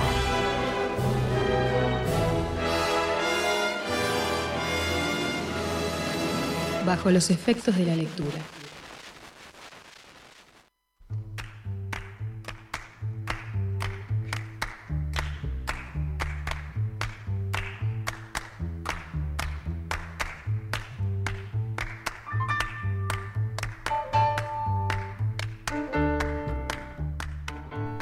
Veinte años después de los hechos tenemos quizá el libro que nos faltaba, un libro atento y sensible a nuestros recuerdos o cicatrices, que son muchos y que son imágenes sueltas que se conectan. ¿De qué se acuerdan más ustedes? ¿De qué se acuerdan primero si les digo 2002? ¿Del acontecimiento económico y financiero en sí? ¿De la respuesta de nuestros gobernantes a la crisis? ¿De la gente? que somos casi todos y que fueron familiares o amigos muy cercanos, pasándola muy mal, incluso con tragedia, de los saqueos, de la historia del pasto. Bueno, el libro que los invitamos a conocer investiga, recupera, convierte los hechos de 2002 en detalladísimos relatos periodísticos. Se titula 2002, Memorias de la Crisis. El título no parece un título genérico, además tiene su sentimiento, creo que pueden estar de acuerdo, memorias de la crisis. La tapa, por lo demás, es muy expresiva, fondo bien negro, un Uruguay bien azul o bien celeste, partido como un vidrio en muchos pedazos. Lleva el sello de Sudamericana y la firma de nuestro invitado en este mediodía, periodista, hombre de radio, creador y conductor de Suena Tremendo y Fácil Desviarse, escritor Diego Sass. Bienvenidísimo, ¿cómo andás? Qué placer estar acá, Nando. ¿Cómo andás? El placer es todo mío, muchas gracias por, por venir eh, hoy acá. Ponele que leí el libro, lo cerré, volví a mirar la tapa y entonces me pregunto y te pregunto, eh, ¿quién, quién, quién, quién termina siendo, después de, haberte pasado tantos días, semanas, meses con esta historia, el, el vidriero de la crisis de 2002? ¿Hay uno, hay muchos? Fua, el vidriero de la crisis. Porque hay un surcidor, no, pero no, no, sé si hay un vidriero. Y el vidriero de la crisis, puedo caer en, en, en un cliché horrible y puedo decir que fuimos todos, los uruguayos, ¿no? Y bueno. Los sí. vidrieros, este, algunos con roturas enormes en los vidrios, otros este, con vidrios craquelados. Pero, pero sí, vamos a decir la verdad, o sea, hubo, hubo voluntad política, hubo buenas intenciones, hubo responsabilidad a veces no tanto, pero bueno, en, en, en, términos generales creo que a nivel político, institucional, digo, se, se, logró cierto consenso en no romper el vidrio más de lo que estaba, ¿no? Y, y después le tocó a la gente, este, a, a partir de, de resignaciones eh, laborales, familiares, personales, este, reconstruir Uruguay. Eh, con, con, resentimientos, obviamente. Mucha hmm. gente estar muy resentimiento. Al día de hoy, yo, me, me, ha pasado mucho a partir de que saqué el libro. Mismo notas, ¿no? O sea, gente que me hizo entrevistas que me contaba sus. Porque todos tienen este, una colección personal con ese año. Calientes al día de hoy, o porque su familia perdió los ahorros, porque tal banco se quedó con sus ahorros, o porque su familia tuvo que irse. Eh, o sea, quedaron, quedó, quedó, el resentimiento. O porque se quedaron y la pasaron mal. La entonces no solo el dolor, el, el enojo. El enojo, sí, o sea, el resentimiento quedó, pero ta, se canalizó por las vías que se tenía que canalizar, mm. que no fue este, quemando todo eh, o, o, digamos, gen generando un, una división este, que, de la cual no se podía volver. ¿no? A, a, eso quiero ir. En definitiva fue Uruguay el, el vidriero. Los uruguayos fueron los vidrieros y me quedo con ese cliché. Diego Sass, 1978, El Sapo, lo contaste muchas veces, pero no necesariamente para estos oyentes que nos acompañan hoy acá. Sapo por... Sapo por, mirá. Eh, tendríamos, no sé, 10, 11 años, no sé, esa etapa, esa etapa rara de, de, de como de la niñez, ¿no? Eh, y yo, yo me había colgado con el mundo de los sapos. Con el mundo de los sapos al punto que hacía dibujos, historietas de sapos. Eh, y, tenía, y hablaba hasta con. Habíamos generado un lenguaje, tipo una voz de sapo. O sea, todo era sapo. zapa- Antes todo, era, Cay, ¿eh? todo era zapal. Sí. Y yo se ve que yo fui medio que el que agitó todo eso y en un momento Te quedó. me quedó a mí el sapo.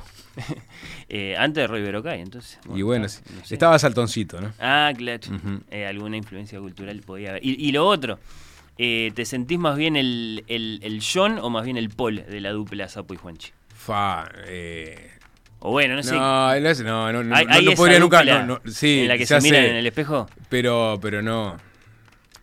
Digo, puedo hacer el esfuerzo de Sí. tratar de. Ya que no me podría poner nunca en los zapatos de Paul, porque no tengo ni, ni, ni un ni un cuarto de su magia este, y capacidad creativa y genio y Ah, todo. son modelos de colaboración, ¿Entendés? de relaciones. Ta, de a capaz dos, que de sí, dupla. como ta, capaz que es más tranqui Paul, entonces yo soy más tranqui. Y John es más rebeldote, entonces Juanchi es más, es, es- es más John.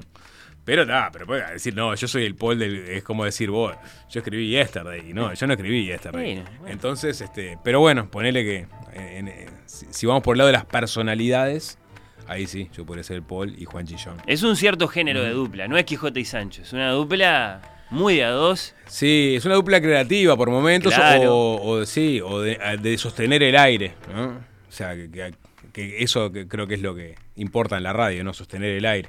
Cómo sostenés el aire y, y a partir de ahí lo que generás con, con los otros, ¿no? Y en ese sentido, bueno, sí, ahí es donde se juega el partido. En, en cómo jugás con el otro. Claro, claro, m- muy duradera, ¿no? De ahí el, Sí. el- el, digamos, la, la necesidad a veces de preguntarse, che, Más ¿esto- que los Beatles. ¿Esto cómo funciona? Bueno, ahí tenés. Bueno, hay que ver, ¿eh? Tendría que sacar los cálculos, estamos ahí. No, bueno, los Beatles lo arrancaron en el 61, Sí. ahí hay que como los Silver Beatles, cuando se empezaron a juntar este Paul y John, eh, capaz que ya lo superamos. Ustedes cumplieron 10 el año pasado. 10 el año pasado, sí. eh. Haciendo suena tremendo, fácil desviarse. Bueno, eh, Sapo, Diego, el, el viaje al pasado reciente, el, el viaje a la, a la prensa de un periodo bien señalado, yo, yo tengo la sensación de que te atrae especialmente en la radio. Muchas veces me da la sensación cuando aparecen esas, esas pequeñas aventuras narrativas, tenemos como al Sapo más, más apasionado. ¿Cuál, ¿Cuál te parece que es el, el valor de, de hacer periodismo con, con páginas así bien, bien marcadas de nuestra historia? Como en Y- este caso, y- 2002. Y a ver una cosa personal que a mí me encanta todo lo que sea archivo. eh, me, me- me vuelve loco, me fascina. Eh, La otra vuelta fui, por ejemplo, es una nota para, para periodistas, para el programa del 5, al archivo del país, ¿no? Que tiene el archivo Caruso, que es el archivo del Diario del Día, que es básicamente el archivo fotográfico del Uruguay. O sea, de, ellos cuando cierra el día, eh, el país se quedó con, con, compró todo ese archivo. 7 millones de fotos, de registros desde fines del siglo XIX hasta entrar a la década de 1990. Una locura. morís. Una locura. Y yo en esos lugares me vuelvo loco. Entonces, y, y sobre todo me volvía loco saber que había ahí entre las cajas cosas que, que- joyas que nadie todavía vio. Porque obviamente catalogar todo eso va a llevar este, generaciones. Y están ahí perdidas, ¿no? Cosas, fotos que nadie nunca vio. O vieron, pero no se sabe que están ahí. Quedaron Y, ahí. y saber que esas cosas están ahí, a mí me, me- me- fascina. Como traer a. O sea, sacar a luz, recuperar eh, esas cosas que pueden quedar en el olvido, eh, es, es como uno, uno de mis, mis motores, ¿no? Lo que pasa es que... Y a partir una- de ahí entro en la, la parte periodística, ¿no? Claro, Pero- es una obviedad, pero cuando sucede, sucede, está sucediendo. Y va, va a Mm. quedar al ego, pero, pero seguramente queda un poquito enterrado, o, o del todo enterrado. Sí. Capaz Es, es arque- arqueología. ¿viste? De lo cotidiano, ¿no? Es, es- es- como las cosas que me gustan. Me he dado cuenta con el tiempo que es lo que más me motiva. Y de ahí que, que tengas con qué salir a, a contar, por ejemplo, la, la- la historia de 2002 de, de- Claro, pues ya tiene cierta, cierto, ya pasó un tiempo, Sí. ¿no? Como para hacer un poco de arqueología, ¿no? Reciente.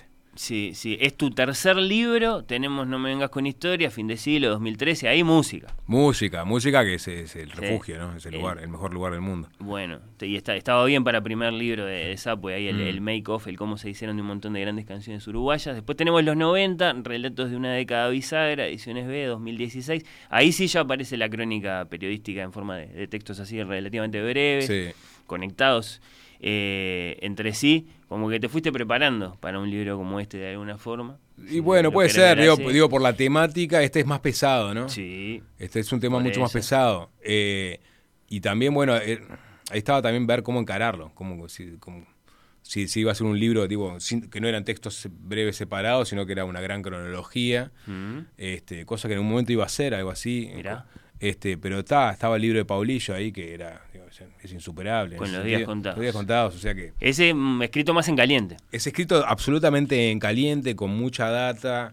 Eh, nada, es el, es el libro exhaustivo de la crisis y sobre todo si vos querés tener el relato cronológico este, de lo que pasó, está ahí. De hecho, digo, me recosté constantemente en ese libro para ordenarme, ¿no? Este, y para contar cosas, o sea, hay muchas cosas de ese libro ahí. Eh, entonces está, Hay un denominador común en, en tus tres libros que es tu editor, ¿es así? Joaquín, sí, totalmente. El Joaquín es un grande. no Joaquín sé, Otero. No sé por qué. Este, insiste conmigo. Bueno. Porque aparte, es verdad, fin de siglo, después ediciones B, después Sí. ahora con Sudamericana, Penguin, y, y ahí, sé que. Y hay un Tenemos una afinidad musical muy fuerte, entonces hay, hay- hay una, hay una amistad. Y hay Este, un recorrido también en esa historia. O sea, el primero, dale, Sapo, dale con tus canciones. Y sí, ahora, Sí, sí. Sapo, tenés que contar. Eh, bueno, él, él, él, él me vino con la idea de, esto, de, de- de este libro. Él me viene con las ideas, de, me vino con las ideas de todos los libros en realidad. Bien. Este, como que sacó, enseguida que cu- cuál me podía calzar y y ta, y calzaba. O sea, me- er- fueron los tres libros que, o sea, me, me ap- me apasionó meterme a bucear en, en- en la- en las historias, por lo cual medio que me saca ahí, por ese lado. Y ahí, eh, escribir. Porque hablame por favor de eso, Mm. de- del origen, digamos, de, cómo lo vivís eso, porque deja preguntas. ¿Por qué escribir? ¿Por qué luchar contra la falta de tiempo? Buscar esos momentos, no sé, a cualquier hora del día y, y, y- y participar de esa especie de culto que es escribir, hacer un libro, proponer un texto que pueda estar en las librerías. Eh, esa es la que menos me, pre- me- me- me pregunté. Em, ¿Por qué escribir? Yo qué sé, hay, hay, hay- hay por momentos que es, es como, si está, ¿qué, ¿qué hago yo escribiendo? Realmente, ¿qué hago yo escribiendo? Digo, digo en, relación a, todo lo otro escrito, ¿no? Digo, pa, yo soy un atrevido. Y- pero hay un momento que está bueno escribir. Cuando, cuando agarrás como, ¿no? Empezás como a fluir ahí, em- que- o sea, te empiezan a bajar las ideas. Eh, pues, Hay veces que estás, puedes estar un- un- una hora con un párrafo y de repente no, cuando tenés como en, en tu cabeza se ordenó como la- lo que querés escribir y te pones a escribir. Soltás la eh. Está buenísimo, está buenísimo. Cuesta arrancar, capaz. Cuesta arrancar, cuesta pila arrancar. Demora. Sí, demora mucho. Este libro fue un parto. Ahí aparece el editor. Pa, vos fue, vos es que no, no. Al principio no lo veía, viste, cuando no, no, no lo, no lo veía el libro, no, no sabía. O sea, te digo, había mucha cosa escrita, no- ¿qué, qué puedo aportar? No sé, la, me, lo- me agarró en la pandemia, viste, o sea, tenía, que, Mm. tenía que empezar a bucear en la- las bibliotecas y estaban todas cerradas porque por la pandemia. Los veteranos que tenían que entrevistar cara a cara no podían dar las entrevistas porque Sí, estaba- sí, no, sí. estaba- estaba- estábamos- entonces hubo todo un tiempo muerto donde nada, me- no sé, dice que esto no va a salir. Ah, Eh, sí. Sí, llegó, Llegué a pensar, sí, sí, no. te- aparte había una fecha concreta que era 20 años de la crisis, 2002. Sí. O sea, en un momento tenía que... Y está, ahí a fin de año pasado ese clic y dije, no, sale. Bien. Y a tiempo, porque acá Sí. estamos en el corazón de esos 20 años que. Porque ahí necesitas esa parte que a Sí. me pasó con los otros libros, ¿no? Como que cuando das con una historia que decís, o sea, que es la que más te motiva y la cerraste, decís, está, ahora sí, hay- ahora hay un libro. Este, me pasó con los tres libros. Este, me acuerdo patente cuando, con el primero, con el de, El de las eh, canciones. el de las canciones, que a mí en esa época estaba muy enganchado con todo el, viste, el, el blues rock de, de- fines de los 60, viste, las primeras bandas que aparecieron acá, y había conocido la historia de Opus Alpha, y que después iba a ser Días de Blues, y quería reconstruir la canción del blues de mi ciudad, que era como el, primer blues cantado en, en- en- en- en uruguayo, viste. Está, y vos sabías que eso valía la pena. Pa, yo estaba loco con, Sí. con- y, y contactar a todos y, y empecé a contactarlos y pero me faltaba el cantante, que era Jesús Figueroa. Y no, y- y no sabía ni, nadie sabía dónde estaba. Alguien me dijo, no, vive en Los Ángeles. Y lo encontré en Facebook, le tiré unos mensajes, y el loco me contestaba unos delirios. Y un día venía el Bondi, me acuerdo, el Nokia, Nokia 1100, ¿no? Suena un, un teléfono, nada que ver, ¿no? Y atiendo y era Jesús Figueroa. Yo le había dejado el teléfono hacía seis meses. La madre. tenía, que, tenía grabador en la mochila, justo me bajé, me acuerdo, me puse abajo de la alera una casa, llovía aparte todo, y lo, y lo grabé ahí al loco. lo- y dije, pa, ahora sí tengo un libro. Y con los 90 me pasó lo mismo, con, con- cuando pude reconstruir la historia del Festival de Colonia, que fue como el gusto uruguayo, Mm. cuando pude reconstruir esa historia dije, ta, acá hay un libro. ta". Hace poco dijiste en, en tu programa de radio en Fácil Desviarse, y creo que muchos escuchamos eso que dijiste como, como se escuchan así las declaraciones importantes, así por, por sinceras o por certeras. Dijiste que sentís que tu oficio, tu profesión, el, periodismo, pero traducido, digamos, al, lenguaje de las descripciones más, diáfanas, tu, actividad real es hablar con la gente. ¿Y qué, quisiste decir con eso? Y bueno, y sí, que me paso hablando con la gente. O sea, en el periodismo lo que haces es, obviamente no es hablar por hablar, ¿no? Es con, con algún fin. Pero es constantemente estás hablando con mucha gente. Y tenés que cambiar el chip de... Digo, no, no, no, en verdad no cambias el chip. Vos siempre estás, digo, buscando algo, ¿no? Como periodista estás buscando que el otro te diga cosas. Pero en definitiva se trata de hablar con la gente y la forma en que hablas con la gente. ¿no? A veces que la gente viene y habla contigo y no tiene ningún problema, pero hay veces que vas a hacer una entrevista y la persona está nerviosa y vos tenés que hablar con esa persona y tenés que tratar de que no esté nerviosa. ¿Cómo haces para que para sacarle algo, viste, información, a alguien que acabas de contactar, viste, tenés una nota sobre, no sé, una fundación no sé qué, y gente muy tímida que no quiere hablar porque les da vergüenza, y vos tenés 10 minutos para, con- para con- conectar con ellos, o sea, sacar, hacer la entrevista, y después seguramente no los veas nu- nunca más en tu vida. Está. Te- tenés que hablar con ellos y, también po- ponerte en un lugar. A- ayer me pasó justo. que Es una nota, de- eran dos chiquilinas que les cayó, ellas no sabían que iban a tener que hablar y tenían que hablar y estaban súper nerviosas y no querían, no, no querían dar la nota. Dije, vos, tranquila, no sé qué. Y ahí está, tenés que lo- lograr que se sientan cómodas en esos 10 minutos. O sea, lograr entrar en clima en muy poco tiempo y después este, salir. Pero es para hablar con, con gente, ¿no? En esa forma de Mm. hablar, que no es cualquier forma de hablar, está sí, la, la, la, la esencia de, de lo que haces está para llegar a la, a la- a la meta, ¿no? Pero capaz que fue una forma de rellenar aire. No, también, puede ser, puede pero- ser. Pero, pero a veces me viene, me viene eso a la cabeza. Vos, la cantidad de gente con la que hablo eh, semana a semana. Si en algo se concentra tu actividad es en eso. En eso, en hablar con la gente, sí. Bueno, está, sí, sí.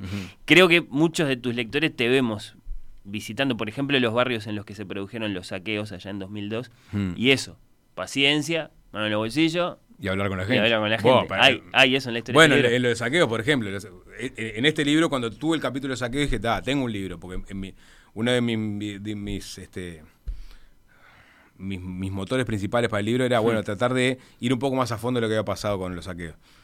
Eh, y tal, y para eso tenía que hablar con la gente, porque ahí no había diarios, ahí, ahí, ahí tenías que ir a los lugares que, que los diarios en todo caso te señalaban eh, que habían sucedido las cosas.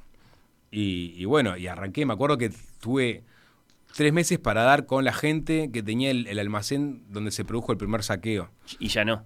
Y ya no, eh, que, ya, que ya no existe, Por eso. exactamente. Y nunca di con ellos, de hecho. Mirá que estuve, hablé con todos los vecinos del edificio que, que estaba arriba, con la comisión de...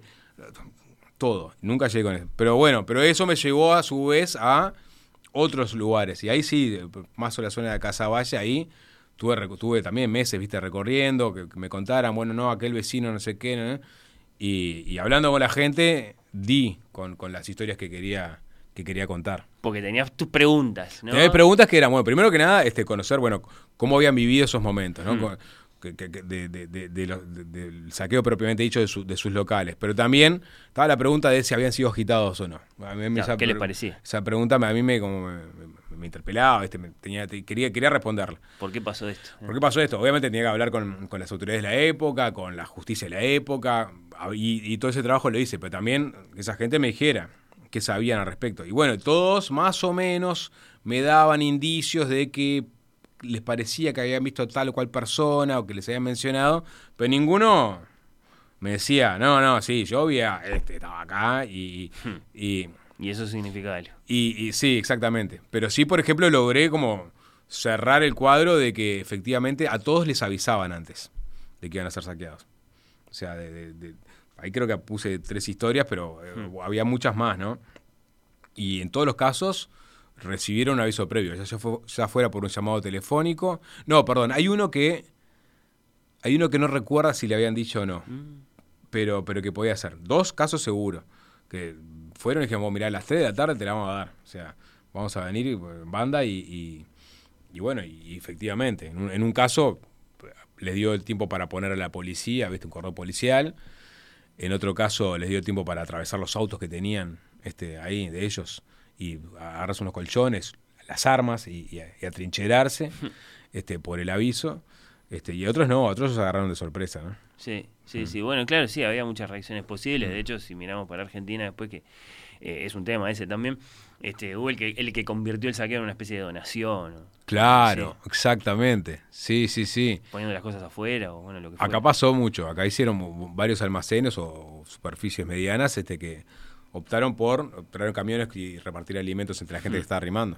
repasando los títulos de estas memorias, sobre todo en su primera parte, eh, algunos, bueno, ta, se presentan como con una promesa muy clara, ¿no? El ministro, Ujú. esa es Bención. El periodista ese puede dejar alguna duda, eh, pero si lo piensan, presidente Valle, entrevista, por esto te quiero preguntar al, Hmm. al final. El surcidor, ese es claramente Alejandro Achugarri. Eh, hay uno que es más misterioso, me parece, los simuladores. ¿Sobre, sobre qué escribís en ese Bueno, los simuladores. Esa capaz que es la historia que menos, digo, sobre la que menos me han preguntado y me parece que es una novedad. Una novedad absoluta. Este, pero bueno, quedó, que está ahí. Está ahí para que en algún momento alguien la agarrará. Eh, eh, el- digamos, hay una corrida brutal a lo largo de todo el 2002 que se frena con este, la llegada de los 1.500 millones de dólares que vienen de Estados Unidos a través del Tesoro de Estados Unidos. Se abren los bancos, hay una corrida pequeña, pero ven que los bancos aguantan y está. La parte de la crisis financiera, de confianza en el sistema financiero, se disipa. Quedaba todavía una renegociación de la deuda con los acreedores importante. ¿no? Eh, dos- principio de 2003, febrero de 2003, arranca una otra corrida. O sea, ya, supuestamente ya pasamos esto, ¿no? Este Valle muy preocupado, es una conferencia de prensa tratando de explicar este, los motivos por los cuales eh, se estaba difundiendo ese rumor, que, era, que no era cierto, rumor de una posible especificación de los depósitos, rumor de una posible... Este, re- eh, se está buscando la refinanciación de los deudores en dólares. Bueno, alguna una solución que no fuera conveniente para ellos, para el, el mundo del agro sobre todo. Eh, y, en ese, y, y en esos días a- a- se da, empieza a haber una corridita, o sea, empiezan a irse varios millones de Mm. dólares. Que, bueno, esto hay que pararlo de alguna forma. Y ahí, y ahí alguien, alguien del gobierno muy cercano a ella me dijo, oh, mirá, esto acá se armó una, una operación para detener la corrida. Una operación, cuando digo una operación en, en el sentido casi que peyorativo, ¿no? O sea, una pereta. O sea, acá hay que ar- armar algo para que esto se detenga. Lo que pasa es que ahí es donde entra el, con- el concepto ese tan problemático en economía, que es el de la confianza. Y bueno, claro, bueno, ¿cómo hacemos para revertir esta crisis de confianza? Bueno, entonces la idea que se les ocurrió es, bueno, hay que encontrar un culpable, ¿no? Encontrar un culpable de que fue el que esparció el rumor. Eh, tiene que salir este, a EU a denunciar a ese culpable, pero esa noticia no puede salir en un diario, digamos, más vinculado a los partidos tradicionales, porque si no nadie va a creerlo, o sea, y sim- simplemente va a generar más desconfianza. Esto tiene que salir en un diario de izquierda, cosa que realmente, la, digamos, la gente diga, no, ah, bueno, está así, este, están denunciando y es en serio esto. Y entonces, bueno, parece que se juntaron. Va- Valente es el que me cuenta todo, ¿no? Eh, se juntaron con Juanjo Ramos, eh, encontraron a Merrill Lynch, que parecía que podía haber sido el que esparció el rumor, aunque no lo tenían claro, y le dijeron, según ellos, le dijeron a Fasano, bueno, hay que sacar esto en la República. Y, con el conocimiento del gobierno, según lo que me dijeron. O sea, de que se iba a hacer esta operación. Y bueno, de, esta forma la fueron cocinando, sale la información en la República y se detiene la corrida. narración y a ver qué pasa, tal, lo contás muy bien en el libro y, y sí, capaz que eso, repasando el índice, es uno de los capítulos que más llama la atención, el de los simuladores. Porque cierra parte, digamos, la- ahí cierra el capítulo de, de la crisis. Ahí vino, vino la. Digo, porque creo que cierro el- la parte financiera con, con- con ese capítulo. Sí, porque sí. De alguna forma también cierra. El último de la primera Sí, parte. la parte de la crisis de la confianza. Claro. Y después viene, claro, la crisis social. Eh, voy a leer un pedacito del, del, del libro Sapo para preguntarte algo. Este es el capítulo que se llama El periodista, te decía que quería volver a esto. Uno de los desvelos de Jorge Valle era que los uruguayos miraran televisión argentina, que tomaran eso que recibían a través de la pantalla como un tráiler que adelantaba la película que se vería en nuestro país. Por ejemplo, las imágenes de los saqueos de fines de 2001 y los ahorristas agolpados contra las puertas de los bancos, con sus persianas metálicas cerradas que recibían los golpes cansinos de la multitud, lo que generaba un sonido insufriblemente tedioso y alarmante. También las imágenes de las marchas multitudinarias, las corridas, los choques con la policía. Valle llegó a verbalizar esto a fines de mayo en más de una oportunidad. Primero cuando habló del periodista Jorge Lanata, a quien acusaba de mentir sobre la inminencia de un corralito en Uruguay solo para hacernos daño. Después, bueno, volvió sobre el tema. El efecto negativo de la televisión argentina sobre la salud financiera del país lo tenía inquieto. Los uruguayos, que están todo el día mirando la televisión argentina, se asustan por eso. Hay gente que ha ido a buscar el dinero que tenía depositado en el Banco República y lo ha escondido en un pozo en el patio mm, de la casa, y eso es un sinsentido y un absurdo. En Uruguay no va a haber corralito. Este es el comienzo del segundo capítulo en el que Diego eh, narra con muchísimo detalle la historia de aquella tremenda frase del presidente Valle, recordadísima, infinitamente, bueno, problemática para nuestro gobierno, insólitamente celebrada hasta el día de hoy por muchos argentinos. Los argentinos una manga de ladrones del primero eh, hasta el último. Primero, ¿con quiénes hablaste para contar esta historia? Bueno, eh, hablé, hablé con gente, de, gente del entorno de Valle.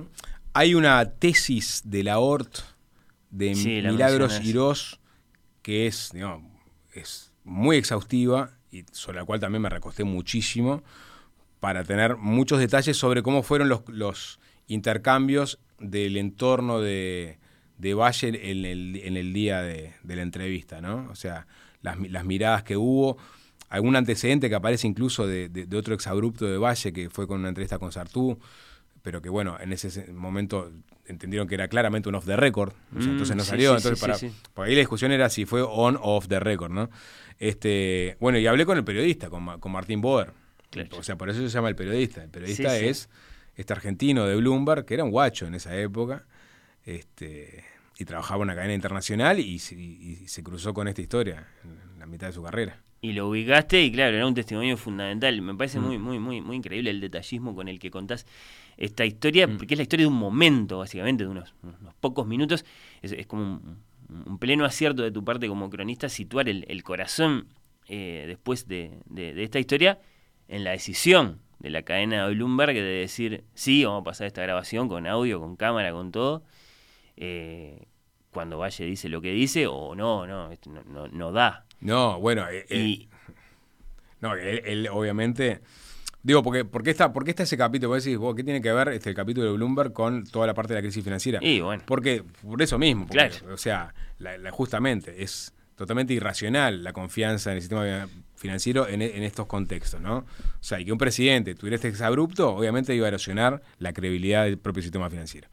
Este, y vaya si fue un, exabrupto, un episodio que marcó. Eh, y, y, ta, y- en realidad la otra discusión fue, bueno, eh, eh, éticamente estuvo bien Bloomberg en sacar esto cuando ellos mismos no estarían muy seguros de, hacerlo, ¿no? El periodista dice, no, fue off the record y, digamos, todas las, las señales apuntan hacia ahí, ¿no? O sea, si uno, si uno ve las declaraciones, cómo sucedió, fue un off the record. Ahora, Bloomberg dijo, esto sale, y esto sale, solo sale lo off the record, ni siquiera creo que sacaron, Sí, sí. o sea, Lo explosivo. lo explosivo. y se asesoraron, según me decían, se asesoraron con, con sus abogados, que serían mirá, de bufetes prestigiosísimos de Estados Unidos, en Estados Unidos, y los dijeron, vuélvanse muchachos de Montevideo, este, ya tenemos el material que necesitamos, hay unas otras notas. Y, y bueno, y él dice, no, para mí fue off the record, pero... Claro, ¿qué le voy a vos en el capítulo procedés como un documentalista, Mm. todas las voces, todas las, las posibles miradas, pero igual, ¿qué sensación te deja vos después de haberte pasado todo este rato? El presidente se regaló, zona gris, situación muy rara, así como un devenir, unas consecuencias acaso inevitables, o la cadena tremenda hija de puta y oportunista. Y bueno, hay las tres. las tres. El presidente se regaló, claramente, Sí. porque está, pues, parte de su temperamento lo llevaba hacia esos lados.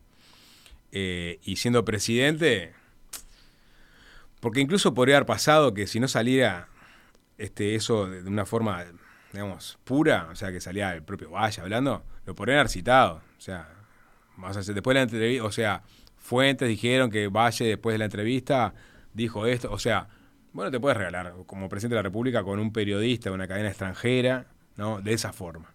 Se regaló por completo, Valle, se regaló por completo. Una cosa es capaz que está con un periodista de entre casa, que conoce, que sabe ahí donde hay ciertos códigos. Por eso pongo el ejemplo de Sartú de unos meses antes, donde ahí se decidió que no. Eh, pero acá se regaló, es Bloomberg. O sea, estás, está- es una cadena que te- le estás dando oro, oro en polvo. Un exceso de su parte te canto la justa de, de- de su personalidad. Absolutamente. y, y Bloomberg no, no, no actuó de buena fe tampoco. O sea, no actuó de buena fe. Yo digo, no iba a decir yo, pero yo creo que ¿Estás en un medio? Estás, sí, está- no, no- no- lo haces. No lo haces. Yo creo que no, no lo haces de esa forma. Por lo menos de esa forma tan eh, eh, explícita. Hmm. Pero, pasado el tiempo, fue de las cosas más importantes que surgieron periodísticamente de, de- de la crisis, ¿no? Entonces, Mm, bueno, sí, es sí. una zona gris también. Es una zona gris, porque con el, el paso del tiempo eh, decantó en que ese episodio eh, fue importante.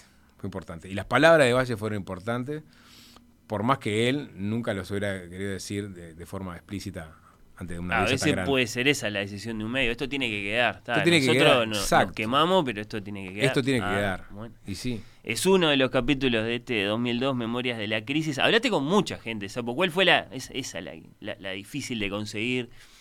Llegaste, el testimonio era fundamental para el libro. Bueno, no, toda la, la- la parte de los saqueos. Sí, eso sí. y aparece uno ahí, yo hay un capítulo que es, yo quería tener la, la visión de en el- lo que en el relato eh, oficial de lo que fue la salida de la crisis, que eran como el bueno y el malo, ¿no? Que era John Taylor, del Mm. Departamento del Tesoro de Estados Unidos. Porque Eh, la negociación era un capítulo fundamental. Absolutamente. Claro, está. y, y, digamos, y hay una épica, y hay una épica con, digo, a- al día de hoy, digo, hay cierta unanimidad en que Uruguay tuvo una buena salida.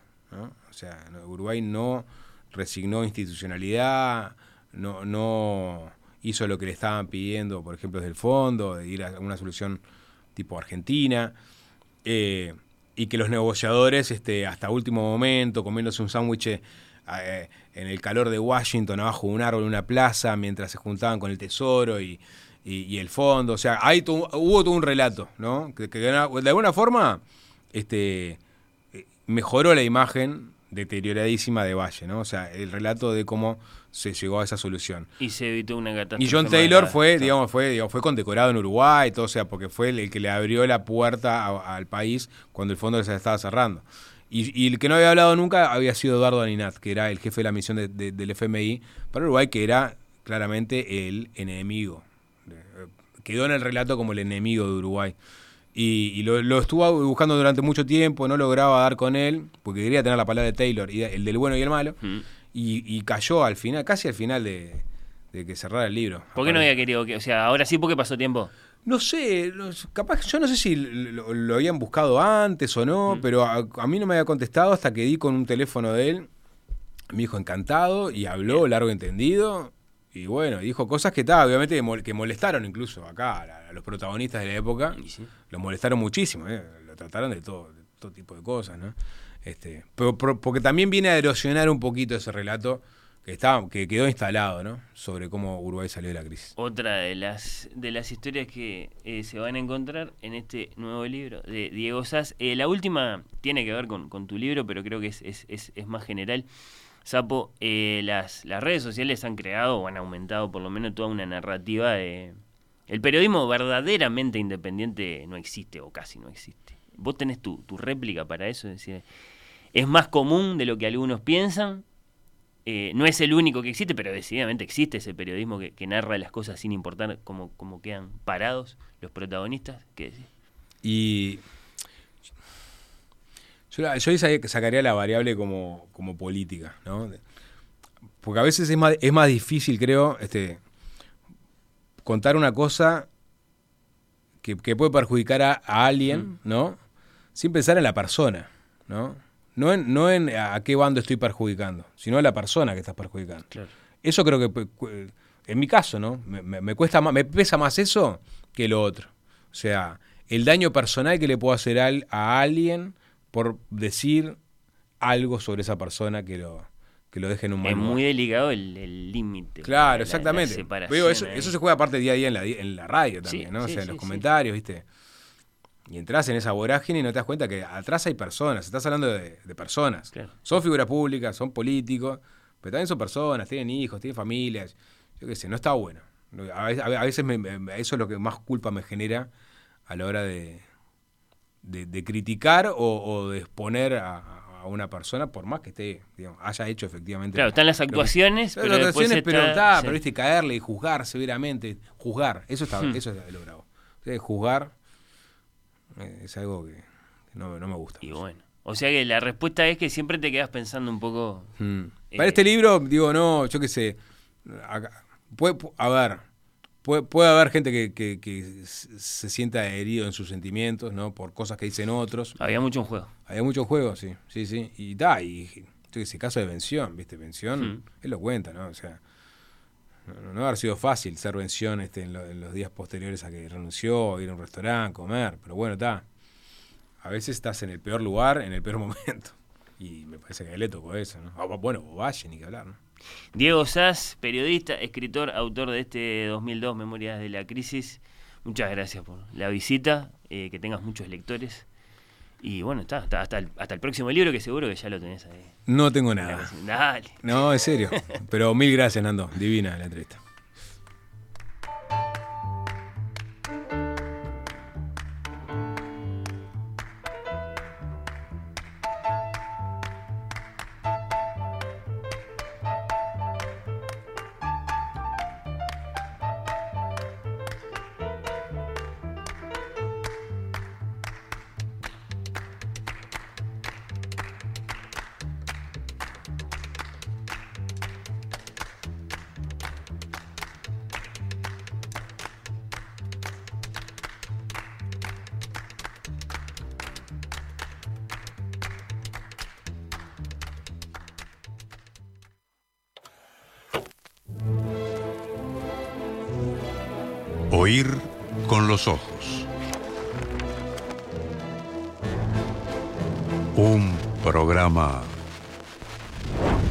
Bajo los efectos de la lectura.